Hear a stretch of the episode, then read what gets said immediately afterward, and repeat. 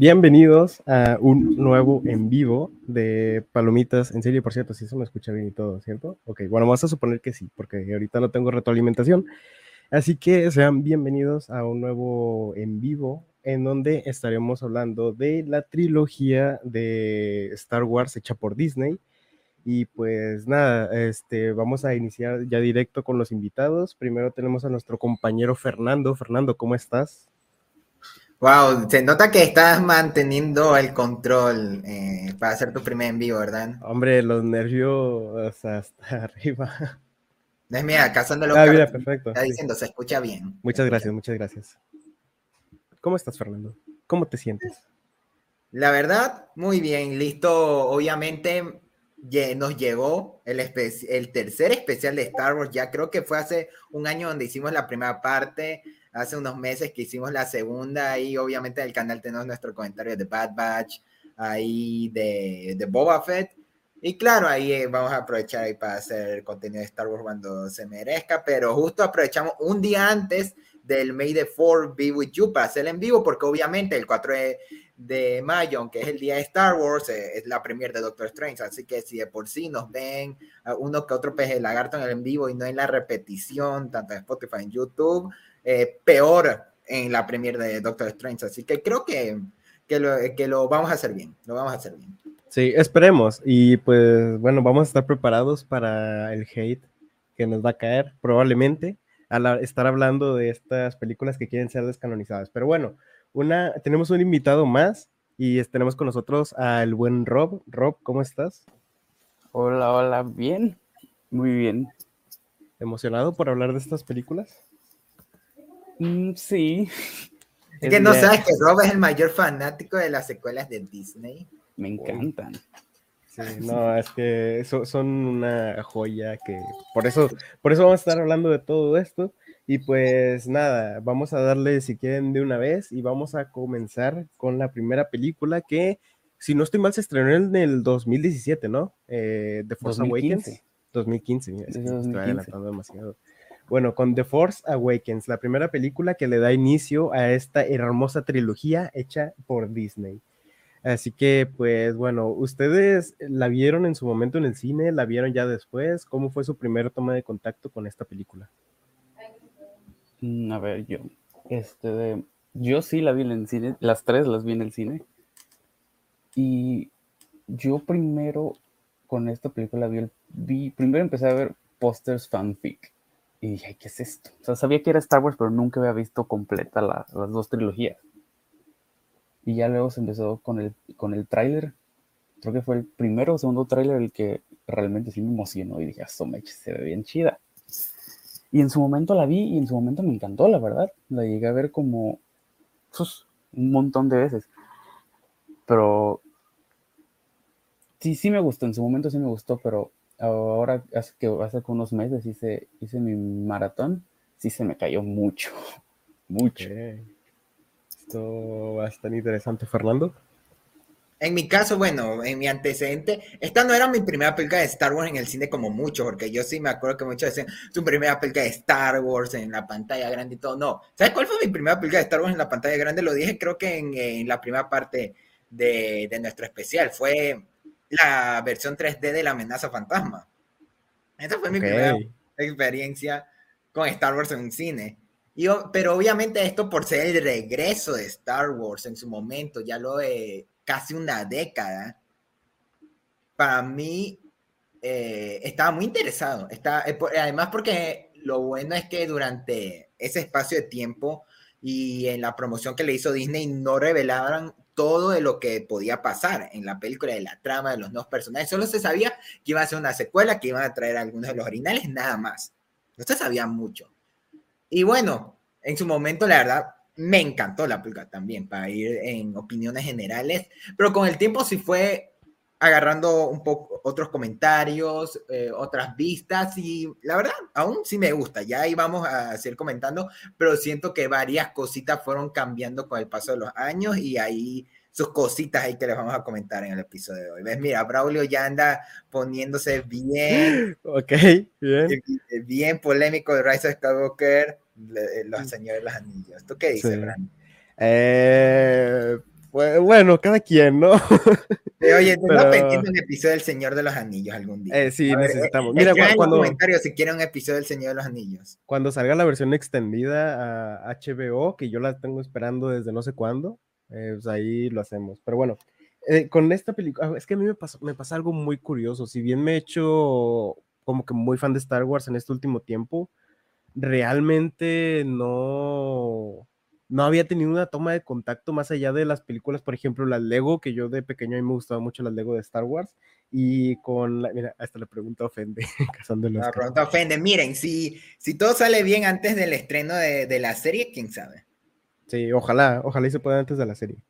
Pero bueno, eh, realmente no había tenido tanta toma de contacto, entonces yo me vi la película ya hasta cuando se iba a estrenar The Rise of Skywalker, qué cosa curiosa, una persona normal empezaría con, o sea, desde la película 1, desde el episodio 1. Yo no, yo me fui directamente con The Force Awakens y dije, mira, vamos a ver, esta va a ser la primera película de Star Wars que yo vea. Y... ¿Qué puede salir mal? Exacto, ¿qué puede salir mal? Afortunadamente, nada. O sea, a mí me gustó mucho la película en su momento. Eh, aquí no sé si sea más por un factor de nostalgia, entre comillas, por ser la película que me adentró a todo este mundo, que me gusta mucho, pero realmente en su momento la disfruté como no tienes una idea, me gustó demasiado y hace unos días la volví a ver y me siento prácticamente igual, o sea, la disfruto mucho viéndola, sé que tal vez si tiene pues muy parecido a este, ¿cómo se llama? La película, eh, A New Hope, pero pues mira, o sea, realmente todas esas cositas las vengo dejando un poquito de lado porque te digo, no sé si sea factor nostalgia o qué, pero realmente yo la disfruto mucho de ver. Pero bueno, o sea, por ejemplo, vamos a meternos directamente con los personajes. ¿Qué, qué tal? ¿Qué, ¿Qué les parece este nuevo cambio de prácticamente dejar a los personajes que ya conocíamos atrás para meter a personajes nuevos, entre comillas, porque pues ya tenemos a Han Solo también ahí, tenemos a Leia, tenemos a Luke y todos esos, pero bueno, prácticamente el foco cambia a tener a Rey y a Kylo Ren, que son dos protagonistas que nunca hayamos sabido o que nunca hayamos visto en nuestra vida. ¿Qué tal? ¿Cómo fue la primera toma de contacto? ¿Qué opinan de estos personajes? Ok. Ah, para mí, este, tener a, por ejemplo, Kylo Ren, que era el villano y ahora sí, y que era casi protagonista. Me gustaba, pero no sé por qué nunca conecté con él. Nunca me pareció así.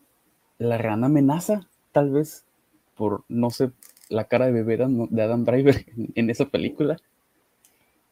Pero creo que de él, creo que él fue el único que con las demás películas se medio salvó. Y, y con con este de, ¿cómo se llama? Finn. Finn nunca entendí su propósito en la trilogía. Siento que, por ejemplo, en esta película solamente sirve para encontrar el, el defecto en la Starkiller Base. Y Rey, Rey siento que tiene, tiene su propósito, ¿no? Es la, es la nueva Jedi, tiene su pasado misterioso, de dónde proviene y todo ese rollo.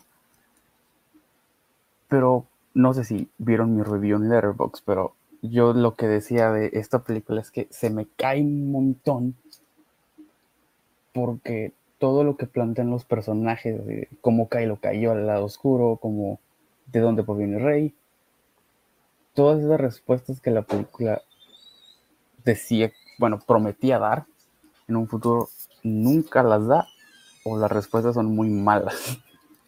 Sí, son como muy ambiguas, es lo típico que te dicen. Por ejemplo, no sé, o sea, en caso de tal vez películas de cómics o así, eh, es más guiado por el género de superhéroes, de, ah, es que para entender esto tienes que leerte 40 novelas gráficas o 40 historias. Y por eso los, los protagonistas me caen un montón. El único que me cae bien sí es, sí es Poe, siendo que Poe es el único que sí desde un inicio siempre fue bueno. Sí, bueno, es que también influye mucho tal vez el carisma de Oscar Isaac. Ah, sí, también. Porque, a ver, realmente Daisy Ridley y este, ¿cómo se llama el actor? Siempre se me va su nombre, es John Boyega. John Boyega. Eh, yo no los había visto antes en tantos proyectos, no los Creo que son sus primeras películas, de hecho. Técnica, o bueno, de Oscar Isaac no, porque Oscar Isaac hasta ese momento ya era conocido por papeles secundarios, uno que otro ahí principal. Y creo que ya había hecho Drive con Ryan Gosling en ese momento. Inside Denny, eh, eh, esta película de Inside, la que hizo con los hermanos Cohen. Pero eh, John Boyega creo que había hecho una película de extraterrestres y Daisy Ridley nada, que yo sé. Daisy, Ridley no había hecho esta, la de la que es precuela de Muerte en el Nilo.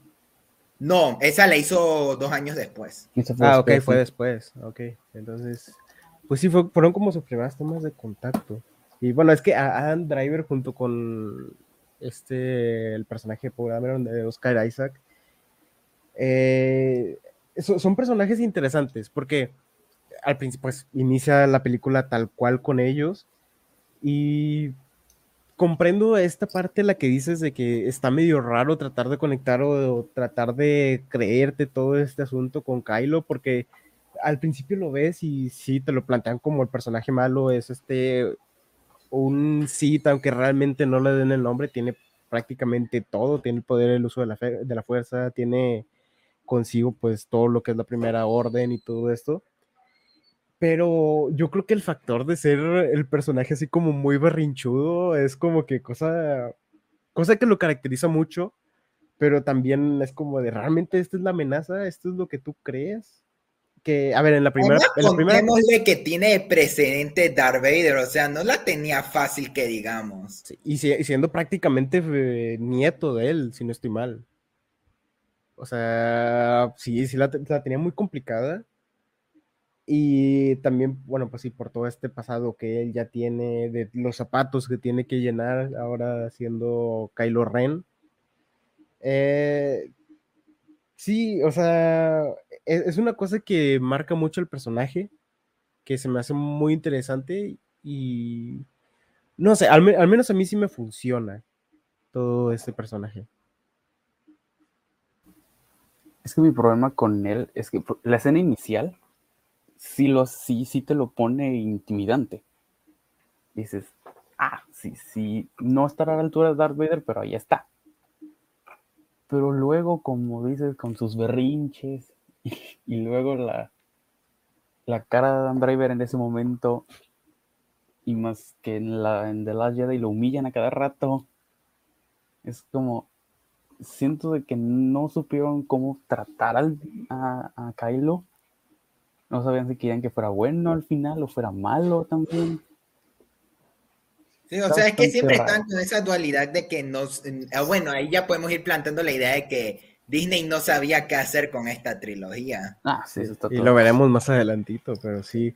Porque bueno, bien, primero con un comentario aprovechando que estamos hablando de la presentación de Kylo Ren, una de mis eh, cositas con el personaje en esta película en específico. Eh, ¿Se, acuerdan en esa escena inicial que comentaba Rob, cuando él detiene el, blaster con el poder de, la fuerza? Sí. ¿Se acuerdan? Y que eh, eso es algo que nunca se había visto en las películas. O sea, eso ya te lo, eso era ya para vendértelo como que más fuerte que cualquier cita en su momento. Y después, o sea, al final tenemos que es derrotado por Rey la cual nunca tenía un entrenamiento Jedi en su vida y para rematar, cuando se van a escapar de Snoke y Hawks y dicen, ve por Kylo, es hora de acabar su entrenamiento. O sea, me está diciendo que el man ni siquiera terminó su entrenamiento y ya puede hacer eso. O sea, o sea, o sea, hasta ahorita estoy intentando mentalizarme cómo es que este ma, eh, ¿cómo es que ningún Sith podía hacer eso, pero Kylo sí y ni siquiera acabó su entrenamiento? O, sea, es que, es que mientras, eso fue de las cositas que con el tiempo pensé, porque la primera vez no me di cuenta hasta después que me la repetí, ya tenía en mente la escena inicial, el final, y es como que no cuaja, o sea, no cuaja para mí, quiero, eh, eh, yo no, no cuaja hasta el día de hoy. Además, está medio raro teniendo, pues ya en The Last Jedi, o sea, sabiendo que él fue uno de los aprendices o uno de los Padawan en este caso de Luke. e, está medio raro todo eso porque es como Luke, el gran Jedi que pudo prácticamente, por así decirlo, salvar a la galaxia, a lo que tienen como una leyenda ahí mismo, eh, te estuvo entrenando, puedes hacer todo esto, pero también esta cosa de que llega Rey, nunca ha usado un sable de luz, no tiene entrenamiento y todo así que lo venza. Digo, te lo puedo llegar a pasar, tal vez sí, porque si tú lo dices, o sea, por cómo es el personaje, de que tal vez es muy orgulloso, también viene de haber matado a su padre, viene de, o sea, es un personaje muy berrinchudo que se llega, se deja llevar por sus emociones, entonces tal vez en ese momento, por todo eso, como que no, no la tiene tan clara, sino que simplemente es como el instinto de él de atacar para tratar de hacer daño. Y que tal vez, y por ese lado, Rey pudo usarlo como algo, de alguna especie de ventaja para vencerlo. Digo, sí, está medio raro todo eso, pero pues no sé, o sea, ya con lo que le van metiendo a la historia, sí, sí, está, está medio complicado. O sea, en esta película es lo único que me molesta es la parte del berrinche y la única como tal eh, falla en el guion con el personaje. Ya y ya creo que ya cuando hablemos de cada película y podemos mencionar sobre él, pero en esta película eso fue lo que el, el punto como que, ok, aquí ya empezamos mal, ok, ya empezamos mal con él. yo, yo también lo que mi punto en contra de él es que nunca fue, nunca es la amenaza sea, siempre que llega, o sea, siempre que demuestra algo de intimidad, de intimidad, perdón, siempre llega otra cosa que lo humilla. Por ejemplo, pasa lo de la escena inicial y dices, ah, este sí sabe. Y luego hace sus berrinches. Mata a Han Solo y luego Reis lo, lo humilla también. Es como nunca hay un, nunca, nunca es la amenaza o sea, como que sí, está presente este factor, pero como que no, no te lo puedes llevar a tomar tan en serio, por así decirlo. Nunca, nunca se, le puede tomar en serio. ahorita justo Kaki ya nos dejó un comentario. Kylo fue maltratado por la trilogía, al igual que Rey, no le dejan eh, ser desarrollado y le dan chingo de soft reboots. Sí, eso, es lo que más me molesta porque, sí, o sea, los personajes son buenos, al menos a mí me gustan los dos, o sea, ya tendrán sus cosas de que les meten, como que les van metiendo, les van agregando cosas de la nada, pero realmente a mí los personajes me gustan mucho, tanto el personaje de Kylo Ren como el personaje de Rey, porque si bien decimos que tal vez sí el factor de ser un, un villano caprichoso que se deja llevar por todo este tipo de cosas, eh, es algo que hace mal al personaje o que no te lo puedas tomar en cuenta, creo que también sirve para hacer una diferencia entre él y cualquier otro villano genérico, entre comillas, o cualquier otro villano dentro de la saga de Star Wars. Porque si anteriormente habíamos visto a villanos que realmente sí se tomaban en serio. Tú veías a este Conde Dooku y tú decías como, ok, es un personaje que es fuerte, que es serio y va a lo suyo ves a Darth Vader y veías una máquina de destrucción que también te lo tenías que tomar muy en serio, no hacía bromas, no hacía nada de esto, y hacía las cosas como que muy en claro. Entonces, es cierto que también le dieron esta actitud a Kylo Ren para hacerlo como que fuera como su sello, que realmente supieras identificarlo y que no digas es un villano más del montón. Que siento que sí le ayuda, porque lo hace muy reconocible. Tú lo ves, piensas en Kylo y piensas en eso, pero pues al final haces que te acuerdes de él. Sí, creo que obviamente lo que más destacó de Kylo como tal es Adam Driver, aunque en esa película creo que el mostrarlo cuando ya sin, la máscara y todo, como que primera impresión sí mostró aún más lo de que se veía como niño, como decía Rob, pero siento que eso ya es algo que ya medio, medio mejoraría en las películas, por lo menos el trabajo de Adam Driver en actuación. Bueno, es que Adam Driver es muy bueno actuando. Ese fue creo que el papel revelación de Adam Driver, porque ahí ya eh, solo tenía uno que otro pequeño papel y ya después apareció en Blank Clansman con Spike Lee, ya después estuvo, ya el año pasado tuvo tres películas de Last Dude, House of Gucci y Annette. Igual yo siento de que es reconocible por el diseño. Siento que el diseño es muy chido. Ah, sí. Eh, es muy bueno, además también por esta máscara tan característica de él. Sí, y o sea, o sea eh, siento que le pusieron muchos elementos que son reconocibles.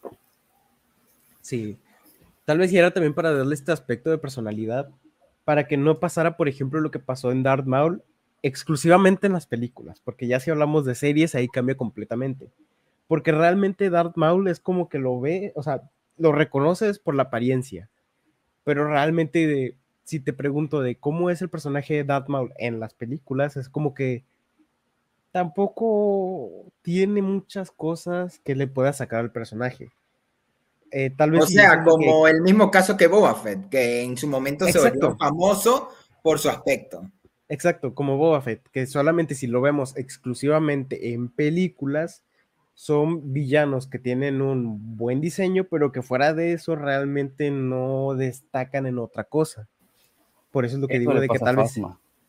Ah, por ejemplo, a Phasma, sí, tiene un diseño que tú lo ves, sí, es el traje de un Stormtrooper, eh, con un diseño diferente, este color que lo vuelve muy característico. Pero fuera de eso, es como, ok. Pues ¿Sabes que yo había oído teorías en su momento diciendo que Fasma iba a ser la hija de Boba Fett? Es que. Eh, yo bueno. que el caso Fasma es aún peor que Boba Fett. Ah, sí, porque ni siquiera Fasma terminó de, tener un impacto. Ya hasta para la tercera ni siquiera la pusieron. Ya la ya para The Last Jedi ya la habían eliminado. Es como ah, sí, es que porque la segunda muere. Sí, pero es como, pero en la primera, en The Force Awakens casi que casi se ah, sí, que, no que podía morir por, no nada. por la referencia al, al, a los conductos de basura de a New Hope. Fuera de esta rivalidad que tiene con Finn, realmente no tiene algo destacable. Sí. mira, ahorita acá aquí decía, el sable de Kylo fue de lo más chido que es Disney. Está, al comienzo te admito que sí me dejó medio raro el sable, pero con el tiempo como que me fue gustando más. Sí, a, mí sí me gusta mucho el diseño. Es muy original y además hace que cambie la comparación de los otros sables, porque hayamos visto sables normales, de diferentes colores, sí, pero este como que lo ves y te impacta. Es como, ok, quiero ver qué es esto, qué hace, ok. Y de ahí creo que ya podríamos ir pasando también a los demás protagonistas, que era Poe, eh, Finn y, de, y como eh, Rey, Rey, casi se me olvida el nombre. Que, a ver, con Poe, es que ya, como dijo Rob, realmente a mí me gusta mucho el personaje de Poe. Eh, pues a más escala, realmente Poe en esta, fuera de tener algunas escenas en su X-Wing, no tiene tanta participación como si lo tiene en la segunda película. Eh, pero realmente el personaje Poe me gusta mucho en esta. El personaje de Finn se me hace muy interesante. el hecho este de que sea un Stormtrooper que pues prácticamente se escapa de la primera orden para entrar a la rebelión y que e, esta parte que te la cuenten de que fue raptado desde muy pequeño para que se uniera a las filas de la primera orden hace que le agreguen ciertas cositas que están muy interesantes con su personaje. Eh, casi que casi es un Han Solo 2.0. no sabría decirte. Porque ponerlo a nivel en, sus protagonistas, porque Finn casi que casi es una mezcla entre Luke y, Leia, casi que casi. Eh, Rey es una mezcla entre Leia y Luke, y Poe es un Han Solo. Ah, bueno, sí, con Poe tal vez. Y pues sí, tal vez por actitud rebelde, sí. A Chewbacca nadie lo, lo, retira de aquí. Sí, no, nadie. Ahí va otra cosa, ahorita que ya viendo, ya habiendo investigado un poco de Oscar Isaac, ¿soy yo o el man no tiene la mejor relación con las películas blockbuster? Porque después de, yo vi que el man en una entrevista dijo que con Rise of Skywalker el man no la pasó tan bien haciendo en general Star Wars cuando después eh, eh, X-Men Apocalypse, el man eh, hace poco habló de que no tuvo la mejor experiencia tampoco haciendo la película y ahorita ya se metió a Moon O sea, es como que ah, este man está dándole, dándole a proyectos así enormes, en especial de grandes empresas y así para que para que siga con lo mismo. Espero que con Moon no esté saliendo nada malo. O sea, se nota por lo que he visto entrevistas que esta, esta sí le fue bien. Sí, se ve bien, que va de momento. Pero, a ver, eh, Rey. A ver, espérate, que, eh, dice. El Oscar dijo que solo volvería a Star Wars si necesitaba- Ok. Mm, o sea, sí, entiendo por qué solamente volvería si necesita comprarse otra casa. Eh, El billete, el billete, imagínate el billete de ser uno de los protagonistas de Star Wars de Disney, o sea, el billete que te deben dar.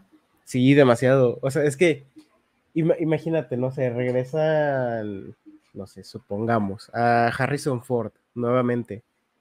Que, o, bueno, es que Harrison Ford no sé si sea la mejor, la mejor ejemplificación. Creo que es el mejor ejemplo sabiendo la relación de Harrison Ford con Star Wars. Bueno, sí, tal vez. O sea, las únicas formas en las que lo vería sería por dinero. Porque... Y él pidió que lo mataran. Sí, bueno. Que- Sí, yo creo que sí. O sea, la única forma en la que puede regresar él es por el dinero. Yo ni O siquiera sea- sé cómo lo convencieron para hacer su cameo en Rise of Skywalker. Sí, Dinero. no sé. Eh, sí, también dinero. Pues el dinero lo hace todo. ¿Cómo es que Eh, en una entrevista le preguntaron, eh, el fantasma de Han Solo en Rise Skywalker era una, un fantasma de la fuerza y él dijo, no sé qué es un fantasma de la fuerza y no quiero saber. Sí, es eso, el factor de dinero. Pero sí, hablando de Han Solo, eh, en, en esta película, si se dan cuenta, cada película tiene su debida importancia a uno de los miembros de las originales. En este caso, se podría decir Han Solo.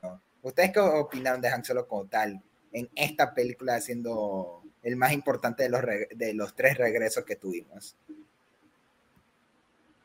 Pues, a, a mí sí me gustó verlo de regreso.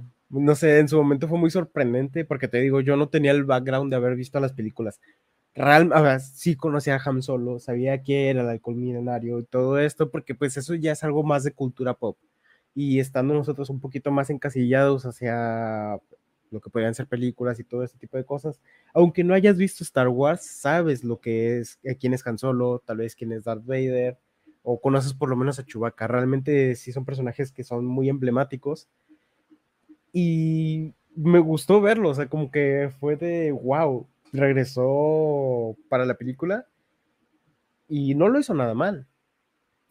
A mí sí me gustó mucho. O sea, de los tres originales siento que fue el que hizo el mejor comeback. Sí, porque fuera de él, tal vez Luke, que lo de Luke fue una cosa muy rara. Es que a Luke le faltó mucho desarrollo. O sea, la idea está muy bien. Pero siento que le faltó mucho que contar. Sí, y a, Le- a Leia, a Leia hace lo suyo, se defiende mucho. Pero bueno, ya dejando de lado de que en la tercera película pues no pudo estar porque la, esta eh, Carrie Fisher eh, falleció, si no estoy mal, ¿sí? Antes, ¿fue, ¿fue antes o durante la grabación de la tercera película? ¿Sabes? Fue, fue antes. Fue antes porque yo, porque justo cuando me repetí de las Jedi ya tenía Fue su por, fue por Rogue One. Ah, Ok. Ah, ok, sí, sí. Bueno, o sea, pero realmente en las dos películas que podemos cantar, tal cual la actuación de Carrie Fisher también lo hizo bien. O sea, realmente de los tres que salieron, los tres emblemáticos, pues hicieron un buen trabajo. Ah, no sé, en actuación yo siento que sí, los tres lo hicieron muy bien. Pero en participación y en qué tanto dieron en la historia, yo siento que Han sí fue el, el que mejor lo hizo. Ah, sí. Bueno, también dejando de lado de que pues Luke es el, es el protagonista tal El cual de toda la saga, de toda la saga y todo esto. Sí, o sea, realmente Han Solo sí sé que lo hizo mejor de todo esto. Eh, Braulio dice, Luke comete el mismo error que comete el Consejo Jedi en las precuelas. Sí, pero es que, mira, de hecho, esto. Hasta en The Book of Boba Fett. Ok, sí, o sea, entiendo el por qué lo puede, lo puede decir, pero bueno, yo lo veo más por el lado de en The Rise of Sky, eh, no es cierto, en The Last Jedi. Muchas personas eh, como que lo tienen, como que se ofendieron, no sé, los fans de Star Wars ya saben que muchos están, hay que ser sinceros, el fandom de Star Wars está medio raro. Eh, como, como- eh, sí, como que no da buena espina decir eh, soy fan de Star Wars. O sea, como cuando yo acabé Star Wars, Clone Wars, acabar Star Wars Rebels y decir, qué, qué hermoso ser un fan de Star Wars y después veo ya lo que han hecho los fans de Star Wars, es como que, ah, no, no sé. Pero bueno, depende. Porque hay muchas personas que al momento de estar hablando con ellas y me preguntan, ¿te gustan las trilogías? Eh, les digo, sí. Ah, bueno, es que tú no eres fan de Star Wars. O sea, ¿sabes? Es como, o por ejemplo, que yo realmente de todas las películas realmente no odio ninguna. Es como, pues, si no odias ninguna, no eres fan de Star Wars. Entonces está medio rara la percepción de todos ellos. Pero bueno, siento que los fans de Star Wars, ahora sí, la comunidad que se define y es, eh, forma parte de todo esto, se pone medio rara también con este tipo de temas. Y por ejemplo, ahora eh, con esto le puedo meter perfectamente. Eh, Rey, como protagonista femenina. Es que no sé si el problema tal cual sea el personaje de Rey en esta película o que simplemente a ellos no les gusta como que le hayan quitado el foco a Luke para dárselo a otro personaje. Yo creo que son los dos. Que al fandom le molesta el- el- la simple existencia de Rey y que las mismas películas no tienen ni idea de qué hacer con ella. Un poco Porque de ambos. Ajá, en The Force Awakens es la chica misteriosa, con el background totalmente que nadie sabe de dónde viene. En The Last Jedi es ahora absolutamente nadie. Y dices, bueno, un cambio, pero es como, eh. Y en The Rise of Skywalker vuelve a ser la mismísima nieta de Palpatine. Es como, no. Ay, no, por favor, no vayamos a eso ahorita. Me va a dar algo. Me va a dar algo. En vivo, es lo peor. O sea, entiendo tal vez si por qué el odio al personaje ya tirando para el final, porque es como que se sacan muchas cosas de la manga, pero al menos eh, Rey en The Force Awakens, a mí me gusta mucho, no, no Ah, sí, sé. The Force Awakens a mí sí me gusta. Yo, yo no tengo ningún problema con el personaje de Rey. Me parece como un, un personaje muy interesante. Además de que como no es este personaje que ya tiene un entrenamiento, que tiene el pasado de ser un Jedi ni, ni nada de eso, lo vuelve más interesante porque es que tú vas viendo cómo en el paso de las películas tú vas viendo el personaje que va evolucionando. Siendo desde la, en la primera película una persona que se dedicaba a recolectar chatarra en su planeta hasta el final ser una de las Jedi más, pues no sé, o sea, como que una Jedi poderosa, por así decirlo. No sé cómo denominarla. Pero sí, o sea, que Braulio dice, los fans de Star Wars odian Star Wars. sí, o como, sí, básicamente. Eso es lo que podríamos denominar como un fan de Star Wars. O es el requisito para ser un fan de Star Wars, eh, odiar Star Wars. Casi que casi, pero, pero en mi caso, o sea, es que eh, eh, Daisy Ridley es una gran actriz. Me lo demostró en eh, El Expreso Oriente, en algunas películas que ha hecho, porque, diga, porque hasta ella mismo dijo que estar en esta trilogía fue lo mismo que Natalie Portman en su momento, como que en su momento le bajó el, el número de contratos y todo, pero como tal, ella lo hace bien, pero siento que el personaje, aunque es interesante, todo es propuesta, o sea, te proponen este personaje para la, para la trilogía y a la final es ver qué van a hacer en las secuelas. Y bueno, ahí ya tocará comentar, pero para mí es, esta película fue el presentarlo. Sí, pues es que tal cual, inclusive con algunos problemas que decía este Rob, de que, o bueno, no sé si lo habías dicho, pero yo lo había leído creo que en tu reseña, que es como que te presentan muchas cosas, pero realmente no te dan respuesta a nada. Y Sí, yo es, es- como de, sí. ok, este es un problema que vemos claramente eh, en esta película, pero siento que al, forma- al formar parte de una trilogía en donde pues es básicamente la misma historia, no sé si sería para tanto porque al final de cuentas te lo van a terminar o van a tratar de explicarte todo esto, que bueno, pues ya vamos a ver qué... Ah, Es que también mi- uno de mis problemas con The Force Awakens es que nunca construye nada para adelante. Siempre todo es para atrás. ¿Qué pasó antes? Y como película en solitario dices, ah, bueno, está muy interesante, la verdad sí está muy interesante. Pues ya quiero ver la secuela, a ver qué me dicen. Y el problema es que en la secuela no dicen nada. Y en la tercera no dicen nada. Y es por eso que choco demasiado con The Force Awakens. Porque todo lo que veo, todo lo que me interesa, simplemente o no pasa, o me mandan a leer 40 libros más, o las respuestas simplemente no tienen sentido. Sí. Eso es, algo que, que, bueno, en mi colaboración con la Cueva del Cine, cuando hablamos de Severance, se le mando un saludo enorme a David y que estuvimos con Beto en 10 puntos y él comentó de que mostrar un misterio es fácil, el resolverlo es lo complicado y siento que ah, desde aquí te van planteando el misterio de quiénes son los padres del rey. O sea, no sé por qué, pero ahorita que lo pienso es casi el mismo misterio de Spider-Man en The Amazing Spider-Man de, de los padres de Peter. Casi que casi. Uy, bueno, es que... Es que, a ver, como te lo plantean, lo entiendo tal vez la comparación porque en los dos son personajes que realmente entre comillas, no sabemos nada y es como sus padres, es un misterio, no sabemos qué son, no sabemos quiénes son, no sabemos qué les pasó. Pero bueno, en el The Amazing Spider-Man está medio, ah, no, sé, la resolución que le quieren dar. Eh, pero bueno, centrándonos en el personaje de Rey. Es que, no sé, se me hace un personaje bueno, interesante, me gusta. Y al menos hablando en lo que es en esta parte, en esta película, me gusta el planteamiento que le quieren dar de no tener un linaje tan importante, entre comillas, porque realmente es como, pues, no eres una persona que solamente está ahí y pues eres hija de no sé quién, pero realmente no es como que alguien importante en esta película. Y es un tema que si lo hubieran dejado así hasta el final, a mí me hubiera encantado del personaje, porque no es como no tienes que ser realmente del linaje o del, de, por así decirlo, de los Skywalker, que en sí toda la saga gira en torno a ellos, para realmente ser algo en este lugar, ser algo en esta galaxia. Hasta el saber del todo está diciendo, es interesante, pero su presentación es mala. Y que, ¿qué más dijo? Que compara con la presentación de otros personajes femeninos de Star Wars y te darás cuenta. O sea, además de... ¿Qué se me ocurre? O sea, se me ocurre Leia, se me, se me ocurre Padme, ¿quién más? Ahsoka. Sí, bueno, pero es que Ahsoka, no sé si la contaría porque tal cual ella sale en la serie de Clone Wars.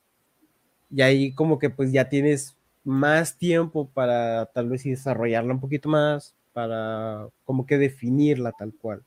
sí, pero creo que si se trata de personajes femeninos de Star Wars, Ahsoka es el que mejor desarrollo tiene. Sí. Sí, Sí, Mira, ¿sabes cuál, eh, cuál, propuso Sabine? Ah, Sabine también. Sabine. o sea, en, cuanto a personajes femeninos. Lo mejor de Star Wars Disney es el sonido. Sonido, fotografía. O sea, sí, realmente sí tiene muchas cosas muy buenas. Inclusive la, el soundtrack. La banda sonora. dijeron Jin Erso. Jin Erso también es muy buena. Pero es que. Sí, entiendo. Tal vez y de personajes femeninos, si lo comparamos entre todos, Rey es la más floja. O, estaría entre las más flojas. No diría que la más floja porque tendríamos que ver tal cual todos los personajes para decir, ok, sí es la más floja, pero tal vez estaría entre las que más. Y peor le va en contra que es el protagonista, porque a Ahsoka le puedes decir, ah, ok, es secundaria, ¿saben? Ah, ok, es secundaria. Jin Erso funciona y tiene además todo un casco oral de personajes acompañándola. Aquí a Rey te la quieren poner de protagonista casi que casi. Y ves, mira, aquí está poniendo de ejemplo Magnolia de Paul Thomas Anderson, que en los primeros 10 minutos te mete a sus 8 protagonistas y que todos te caen bien. Y, y, que ahí Rey en tres películas no te cae ni bien. O sea, bueno, como tal, tampoco es que la, eh, la detestemos y tal, pero es que en, ahorita, ya viéndolo como un todo, se me hace uh, eh, me, tirando a regular. Es que realmente si te pones a verlo, en toda la trilogía, el único personaje que está decentemente desarrollado es el personaje de Kylo Ren. Y digo decentemente porque en la última película hacen algo horrible. Que La última película hace cosas muy horribles, específicas. Que bueno, vamos con la segunda película ya directamente, ¿no? Con The Last Jedi. Creo que como tal ya hablamos de todo de Force Awakens o falta algo. Yo nada más quería mencionar algo de The Force Awakens hablando de ese planteamiento de Rey de que proviene de nadie, de que es hija de nadie, si se dan cuenta es el mismo planteamiento de Anakin. Anakin, su mamá es nadie. Y así es su planteamiento de que es el elegido, pero en realidad proviene de nada. Ya si te pones a investigar, pues puedes llegar a la conclusión de que Palpatine probablemente manipuló la fuerza y... Pero es lo mismo con Rey, pero el problema es que con Rey no funciona. Ah, Sí, es que realmente, o sea, te digo, a mí el personaje de Rey a mí me gusta, pero sí, o sea, ni cómo defenderlo en este caso. O sea, realmente el personaje tiene una escritura pésima. Por lo mismo que estábamos diciendo, realmente esta trilogía no tiene un rumbo predefinido. Por ejemplo, lo que puede hacer Marvel en sus fases, que ahorita, a pesar de que ya están, por así decirlo, a mitad o a inicios de la fase 4, ya saben cómo va a terminar, ya sabes cómo va a ser la última película y todo lo que va a pasar a lo largo de toda la fase. En Disney, no, fue como de vamos a ir sacando las películas a conforme vayamos viendo y tener, eh, pues sí, como vaya saliendo, pues ahí vamos viendo cómo lo llevamos todo eso. Bueno, sí, que- eso sí le vamos a dar puntos a Marvel. Ahí una que otra vez Brandon aprovecha para tirarle hate y todo, pero le vamos a Sí. conceder esta. No es cierto, no, si yo, a Marvel sí me gusta, no son mis Sí, favoritas, sí, pero sí, sí me lo que tú digas. Pero mira, justo aprovechando la pregunta del saber de todo de cuál es nuestra favorita de las tres, creo que ya podemos ir a la que creo que es la favorita de las tres de ambos, de todos. Ok, bueno, sí, eh, en mi caso, la, sí, la que más me gusta de las tres, a pesar de que esta me gusta muchísimo, eh, tendría que decir The Last Jedi, sería mi favorita de, las, de la trilogía. Yo también diría que es mi, es mi favorita, pero aún así tengo muchos problemas con esa película. Sí.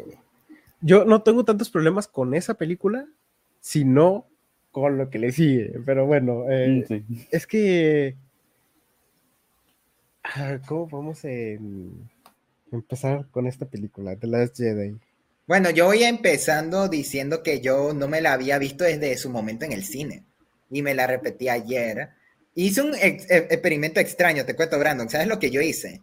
A ver, dime. Me vi prime- me la repetí y en la noche me la volví a ver con los audios de Ryan Johnson, porque me Ah, di ok, cuenta que sí. los extras de, de, de las Jedi, estaba uno, el documental de El director y el Jedi que habla de Ryan Johnson haciendo la película, excelente, se los recomiendo, ahí lo voy a usar de ejemplo durante est- esta parte del en vivo, pero también está la versión con audio comentarios de, de- con Ryan Johnson hablando durante la película, me la volví a ver con esos comentarios.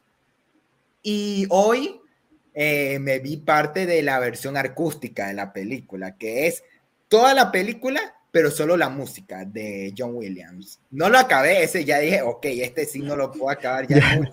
Ya es Pero demasiado. sí- pero sí vi casi todo y las escenas importantes y wow, o sea, wow la música, pero, pero ahí bueno, y debo decirlo, no me acordaba lo tan buena que estaba Sí. The Last Jedi, o sea, sí, y peor, no sé si es por compararlas con las demás, o sea, como viendo ya por comparación, pero genuinamente como película se me hace muy buena, o sea, se me hace que tiene la dirección más marcada, tiene, tiene un, eh, un buen guion, o sea, ya después podemos ver los detalles y todo, pero siento que es sólido y fácilmente puede ser la segunda mejor película que hizo Disney a la, y solo le superaría a Rogue One. Yo siento que One está mejor construida y funciona mejor por sí sola. The Last Jedi si tiene el antecedente de que tienes que ver The Force Awakens.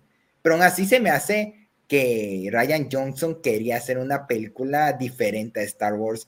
Pero bueno, ya sabemos cómo salió y bueno, creo que ya con Sí. eso podemos ir comenzando. Eh, es- Yo es la- con, con Ah, bueno. este de The Last Jedi, cuando la vi en el cine, sí no me gustó nada. De plano sí la... Sí, no, no quiero decir que la odié, pero no me gustó nada. Y creo que nunca la volví a ver desde, desde que salió en el cine hasta que hice mi maratón. Y sí, sí me cambió mucho mi punto de vista de la película. Siento que sí, en cuanto a dirección y producción en general, se me hace la mejor de toda la franquicia, ahora sí. Pero ah. es cierto que el guion tiene muy buenos puntos como lo de Luke, siento que es una muy buena idea. Pero hay momentos donde simplemente se cae bien feo, como lo de la trama del casino, que no llega a nada. Y lo de la nada, los, los poderes de la fuerza que se saca de la manga la película, que se conectan este de Rey y Kylo.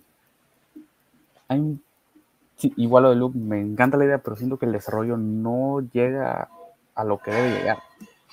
Te quedas con muchas dudas, que tú pensabas que la película te iba a resolver como cómo llegó Kylo al lado oscuro. Que sí te lo dicen, pero no, no, es, tan, no, es, no es tan completo. sí, como que estaría mejor que hubieran profundizado un poquito más. Sí, y más si te das cuenta que Luke muere aquí. Entonces, como, ¿y las respuestas de su academia? ¿Sobrevivieron todos los alumnos? ¿Qué les pasó? ¿Los caballeros de Ren son los alumnos que Kylo se llevó o no? Es que ahí está la cosa, sí, no me había acordado, pero desde The Force Awakens te andan mostrando a los caballeros de Ren, si se dan cuenta. Y es lo que más eh, está, y obviamente ahí obviamente están las teorías aquí, pero bueno, ya en Rise of Skywalker vamos a hablar de cómo terminó eso, pero, pero sí siento que, que bueno, tú sí le robo, ahorita ya medio medio iré viendo con qué le sigo. Y mm, como dije, me encanta la dirección de, Ryan Johnson, pero siento que Disney hizo algo bien raro con esta trilogía, que fue darles demasiada libertad creativa a sus directores.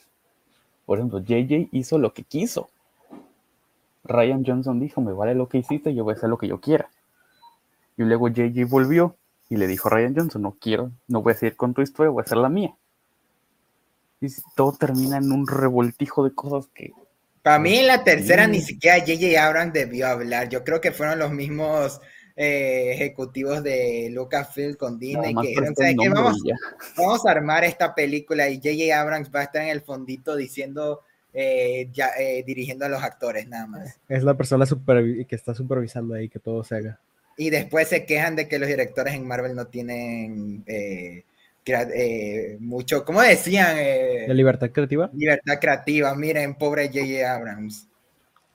Eh, es que, ¿sabes cuál es el problema que yo veo? O sea, a mí me pasó algo muy parecido a, Rob, que la primera vez que la vi, o sea, no la odié, simplemente fue como una sensación muy extraña, porque es como, ok, entiendo todo lo que quieres hacer, más, me sentí como que en una posición muy neutral sobre todo porque había escuchado a muchísimas personas, porque te digo, yo inicié con Star Wars tarde y empecé con esta trilogía. Eh, había escuchado a muchísimas personas decir que esta era la peor película, que realmente, pues, sí, o sea, he escuchado demasiadas cosas.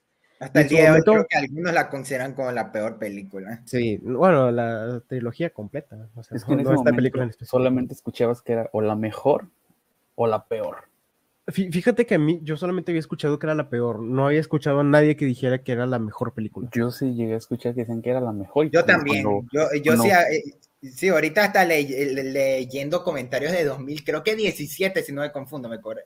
Sí. 2017. Hay gente que sí le ponía, no sé si es la mejor película de Star Wars, pero sin duda es de las mejores. Es que te Por eso, con todas esas críticas, pues vas al cine esperando quién sabe qué. Porque o, vas a terminar viendo la mejor película de Star Wars o vas a terminar viendo la peor. Exacto. Pero bueno, ya sabes lo que pasó. Sí, a, ah, ah, digo, a mí me pasó algo. Yo me quedaba como que en un punto medio porque es como, realmente no me pareció la peor, no me pareció una mala película, pero no entiendo el por qué las personas lo dicen. Y ya viendo en retrospectiva todas las películas, ya informando un poquito, esta es la película más diferente a lo que sería, a lo que estaban acostumbrados con Star Wars. Y con todo esto yo llegué a una conclusión, y es que a los fans de Star Wars le gusta las cosas repetitivas, por así decirlo. O sea, realmente no les gusta ver tramas tan complicadas, les gusta seguir como que el planteamiento que ya está hecho porque esta película te plantea muchísimas cosas diferentes. Que, o sea, por ejemplo, ah, desde un inicio con Luke, que diciendo, simplemente con la escena en la que Rey le entrega el sable y Luke lo lanza, o sea, es como que te dice que esto ya no es más un símbolo de los Jedi, sino que tienen que buscar otras cosas.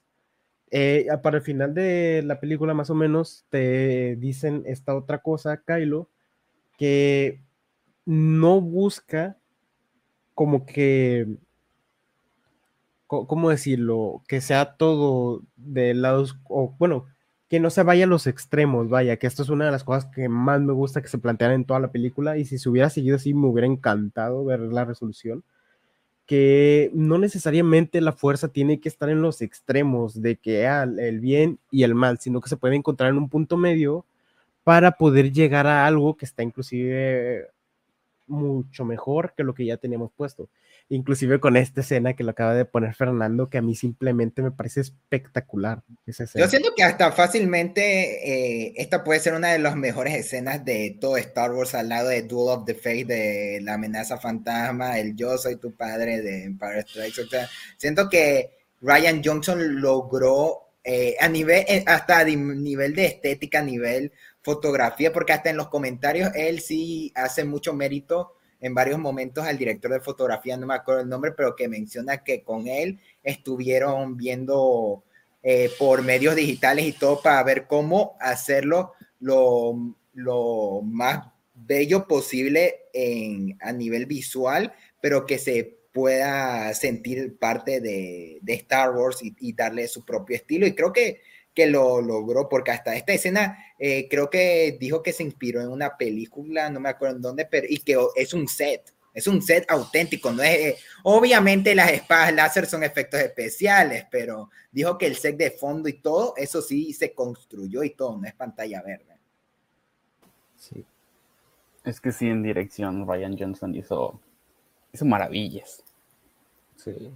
O sea, sí, es, me parece espectacular. Y algo que, sí me había puesto a pensar cuando yo veía las películas de Star Wars y de que muchas, eh, el apartado de fotografía está bien. O sea, realmente no es como que tú veas una película y digas, esta película está, o se ve muy fea, se ve muy mal.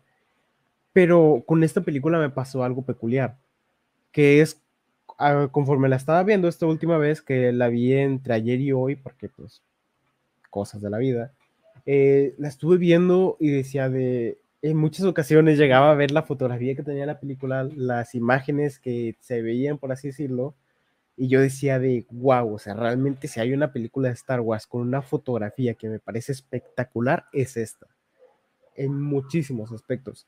Tanto... Siento que la única película, e, eso es lo bueno, yo siento que a nivel tanto de, de producción, guion, dirección, se siente un poquito más sólida que algunas de Star Wars. O sea, yo siento que en dirección se siente hasta más fuerte que de Empire Strikes Back. O sea, sé que es algo hiper polémico, pero yo siento que en dirección está mejor en ese apartado. Ya en guion, ya si le quieren tocar ahí por los problemitas, quizás, quizás no, pero, pero siento que a ese nivel llega de las Jedi. Pero en fotografía, también la supera, porque digamos que la fotografía en general de Star Wars es muy buena, pero nunca llegó a un nivel estético así. La única que yo le podría como a comparar es Rogue One.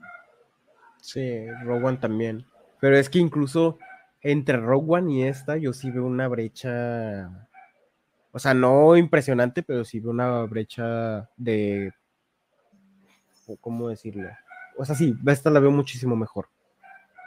O sea, déjame hasta buscar otras tomas. Sigan conversando, yo voy a buscar otras tomas para ir aprovechando que tenemos lo de la pantalla.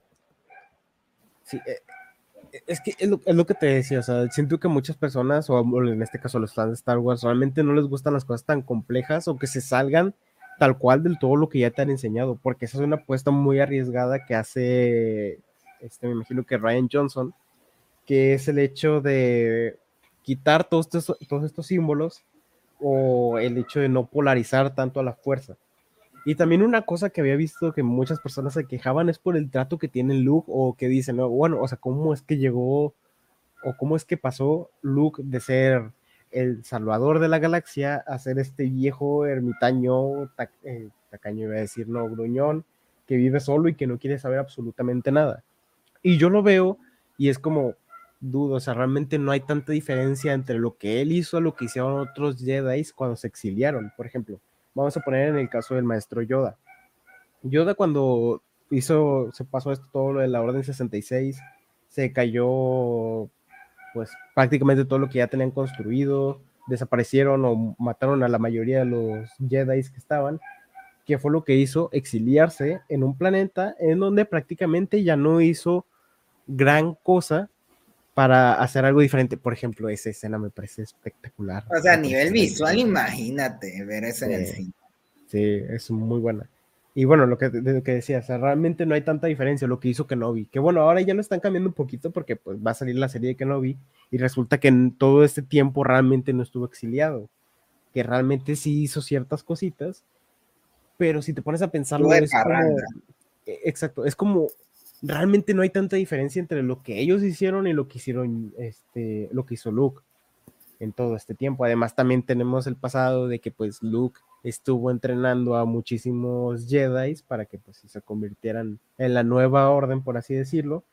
Y pues al final por una cosa que tal vez él hizo mal o cualquier otra cosa, eh, pues terminan matando a todos, se termina destruyendo todo esto. Entonces, ¿cuál es la cosa que él dice? Pues me voy a exiliar porque pues no he hecho como que bien el trabajo que yo había estado haciendo. No, hay, no hay tanta diferencia. Yo con el tema del fandom, de que dices de que no les gusta lo, lo nuevo, yo creo que también no les gusta repetir, porque ahí ves a la gente diciendo que es un hecho, pero pues se quejan mucho los fans de Star Wars de que The Force Awakens es un remake, que lo es desde cierto punto de vista. La verdad creo que ese es el, eh, de los otros problemas de Force Awakens, de que parece un remake de de New Hope, pero ahora que lo viendo, le dicen eso a cada película que hace J.J. Abrams. A la secuela que hizo de Star Trek dicen que es un remake de una de las otras de Star Trek. A Super 8 dicen que es un remake de, de E.T. O sea, sí se nota medio medio, pero creo que Force Awakens aún así tiene su encanto, pero obviamente fue lo que le merita en guion y que The Last Jedi siendo algo diferente que para mí, aún así, tiene cierta similitud con The Empire Strikes Back. Y, sobre todo, eso me estuve, lo estuve pensando porque mientras estaba viendo la película, me puse a leer algunos comentarios y justamente vi el tuyo, el que habías hecho cuando viste la, repetiste la película. Y encontré algunas similitudes. O sea, por ejemplo, en el caso de que en esta película la primera orden siempre está acechando, y prácticamente toda la película se trata de eso. La primera orden acechando a la rebelión, digo, a la rebelión, a la, ¿cómo se llama? A la resistencia, en toda la película. Es prácticamente. No nos engañemos, es lo mismo. Sí, y, y en The Empire Strikes Back es más o menos lo mismo, el imperio acechando a los rebeldes. Es más o menos como que lo que se plantea, ese mismo planteamiento, tienen sus cosas diferentes de cómo se va desarrollando y todo eso. Y que al final tal vez el, el imperio, bueno, en este caso la primera orden, no queda tan bien parado como quedó en el imperio eh, en The Empire Strikes Back sí tiene sus, similitudes, pero realmente no la compararía tal cual con ella, o sea, de que es una calca, por ejemplo, lo que podría hacer con The Force Awakens, con A New Hope. Veo como que inspiraciones, pero realmente no me molesta todo este tipo de cosas, porque... ¿Sabes que hasta que para mí que, cuál sí fue un problema en esta película? Eh, el uso de, del cast en varios aspectos no me di cuenta la cantidad de actores que están de fondo en la película. ¿Sabes que los padres de, de In Witch están aquí en esta película?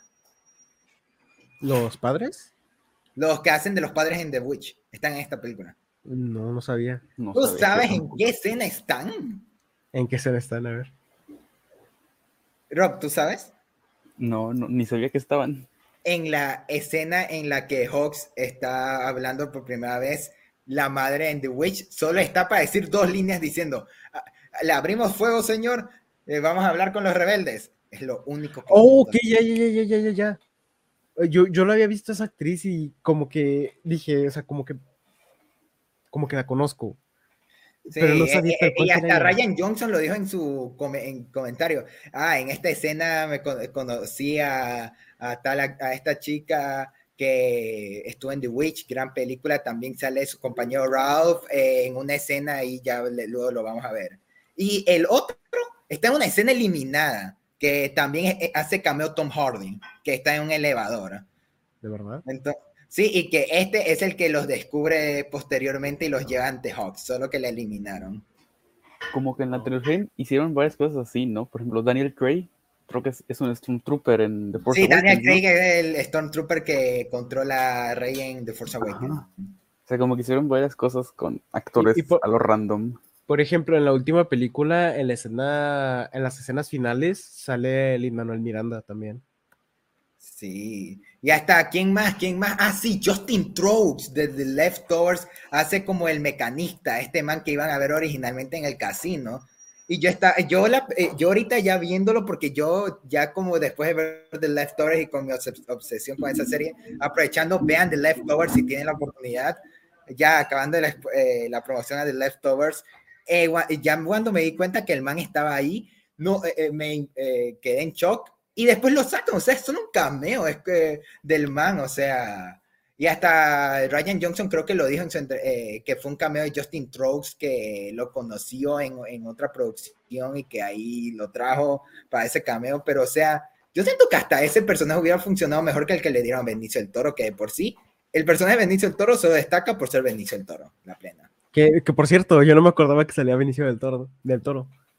O sea, yo hasta que ya vi la película dije, hey, espera, ¿ese es Benicio del Toro? Yo recuerdo... Y me, metí a Letterboxd y lo busqué y dije, ah, sí es Benicio del Toro.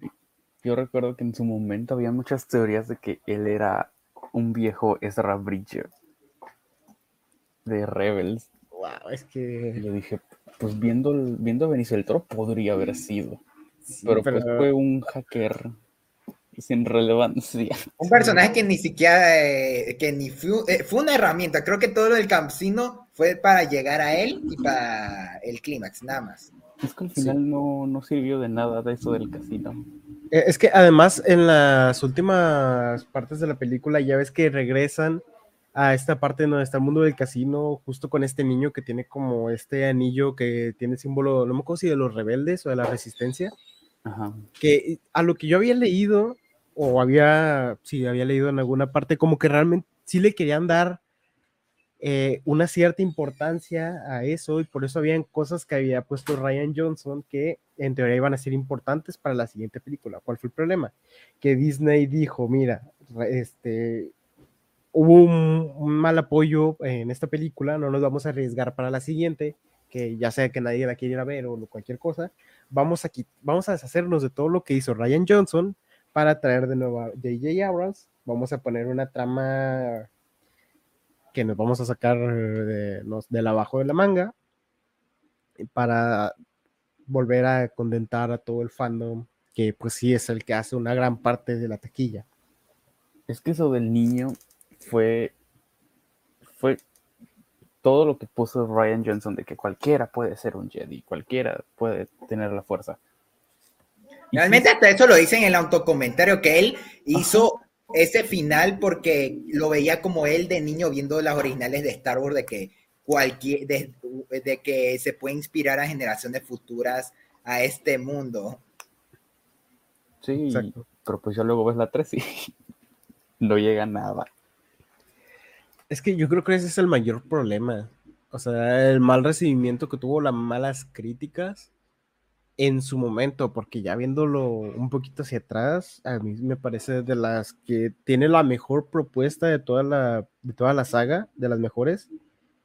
Y al final también me parece muy desaprovechado. Sí, mira, ahí está la actriz. Para que veas, dos líneas le pusieron a, la, quizás la segunda mejor actriz en The Witch, sin contar a Nia Taylor Joy. Ni me había dado cuenta que era ella.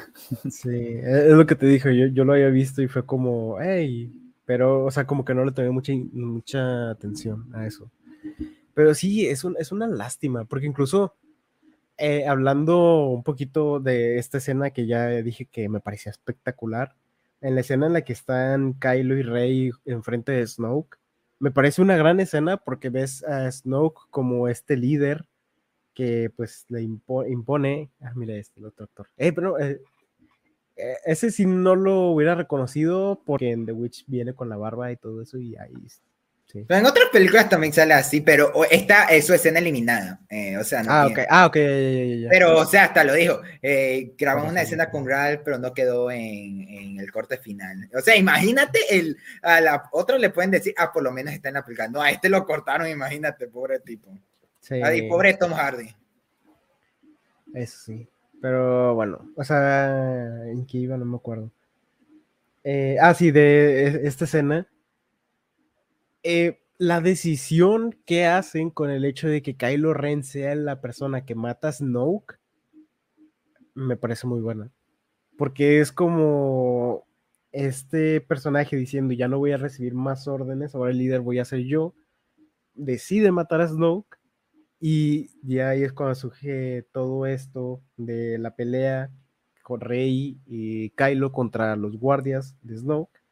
Y ahí es donde se va desarrollando todo ese tema, que a mí me, encanta. si lo hubieran dejado así y que en la última película sea literalmente Kylo Ren, el líder supremo, yo creo que hubiera estado muchísimo mejor. Al hecho, porque también le daba mucha, mucho desarrollo al personaje de, de Kylo, Ren. Y creo que hasta eso fue el propósito de Ryan Johnson, de que ahora, eh, ¿qué podríamos hacer para que darle un nuevo giro de tuerca, algo así dijo, en darle el villano final a, esta trilogía y eso fue lo que lo llevó a, a, matar a Snoke desde esta película para ir formando a Kylo. Exacto. O sea, era una propuesta muy buena y al final le regresaron a... ¿Sabes qué? Oye, que ahí Ryan Johnson sí se riesgó mucho al matar a Snoke. Exacto. Pero eh, siento que en su momento fue, funcionó, porque fue algo que nadie esperaba. Ah, y mira, justo en, en, la escena en la que Luke está explicando a Rey de por qué casi mata a Kylo y todo, ahí Ryan está dando su explicación toda profunda de por qué y qué significaba esta escena, por qué lo hizo, y después dice, ah, bueno, eh, quiero recalcar que esto lo estoy grabando antes del estreno de la película, y estoy interesada en ver eh, la reacción de los fans y sus interpretaciones a lo que estoy aportando en esta película. Y bueno, ah, como que hasta en el documental, el man todo feliz diciendo, esta es la experiencia más divertida en mi vida. Y yo, como que no, qué pobre tipo. Miren el lado bueno, hizo Knives Out. Sí, eso sí.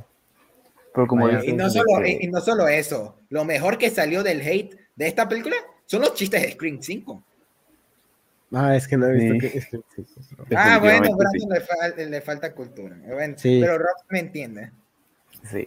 Pero como dijo por Brandon, en, esta, ah, en Scream tienen un multiverso de películas autoparodias de todo lo que está pasando en las películas llamada Stab. Y dicen que para la nueva hay una octava de Stab que el fandom odia que el fandom odia. Y, y justo dicen, eh, eh, en una escena para hablar de la película, ¿te acuerdas de la última película de esta que salió así del director de Knives Out? O sea, lo están gritando. Y ahí está la noticia de que Ryan Johnson hace un cameo en la película como una voz en una fiesta, pero que originalmente se lo tenía planeado eh, que haga de Ryan Johnson. Y obviamente también está de que justo sin spoiler de, de la identidad del asesino, es un fan que se queja de que arruinaron, arruinaron mis películas. Eh, los fans son los únicos que conocen la franquicia a los personajes. Es como que no molestes. Eh, eh, Star Wars 8 le hizo un favor al mundo al darnos un, al aportar a Scream 5 Sí, ya, ya, lo veo. Tengo que verla, tengo que verla. Quiero ver ese chiste. Además, porque se ve muy bueno. si les interesa, vayan al en vivo de Scream que hicimos hace dos semanas. Así también. Pero justo hasta una de las protagonistas de Scream dice, no pueden hacer una secuela directa porque los fans se enojan. Y no pueden hacer un reinicio porque si no, los fans se enojan también. Tienen que hacer algo intermedio. Creo que también aplica medio medio aquí. Sí, demasiado. Y es que con, o sea, fuera de Kylo Ren y todo esto, el personaje de Rey también tiene su evolución. O sea, en esta película va iniciando su entrenamiento junto con Luke, más o menos. Aquí ya se nos está dando un indicio de que esta Rey puede caer al lado oscuro cuando está en su entrenamiento con Luke, cosa que también me parece muy interesante. Creo que eh, anteriormente no se nos había planteado esto fuera de Anakin bueno, no es, no es cierto, olvídenlo, porque también se lo plantean a... todos se lo plantean, a Luke y a Anakin. A, Luke y a Anakin. Creo que esta vez es la única vez que creí que genuinamente iba a pasar. Sí. Bueno, también con Anakin pasó. Sí, pero, de una forma de que obviamente nadie se lo esperaba. Con Anakin ya sabíamos que iba a terminar siendo Darth Vader. Con Rey no. Sí. Sí. Y con todo este argumento de, de polarizar o sea, sí, hubiera estado interesante, pero mm, no sé, igual me gusta todo esto lo que están haciendo. El personaje de loco, como ya dije, también me gusta. Entiendo por qué lo hicieron así. Y mm, no sé qué más podemos decir de la película. La escena final. hay una cosa que me gustó mucho. Esa escena en la que eh, estoy proyectando.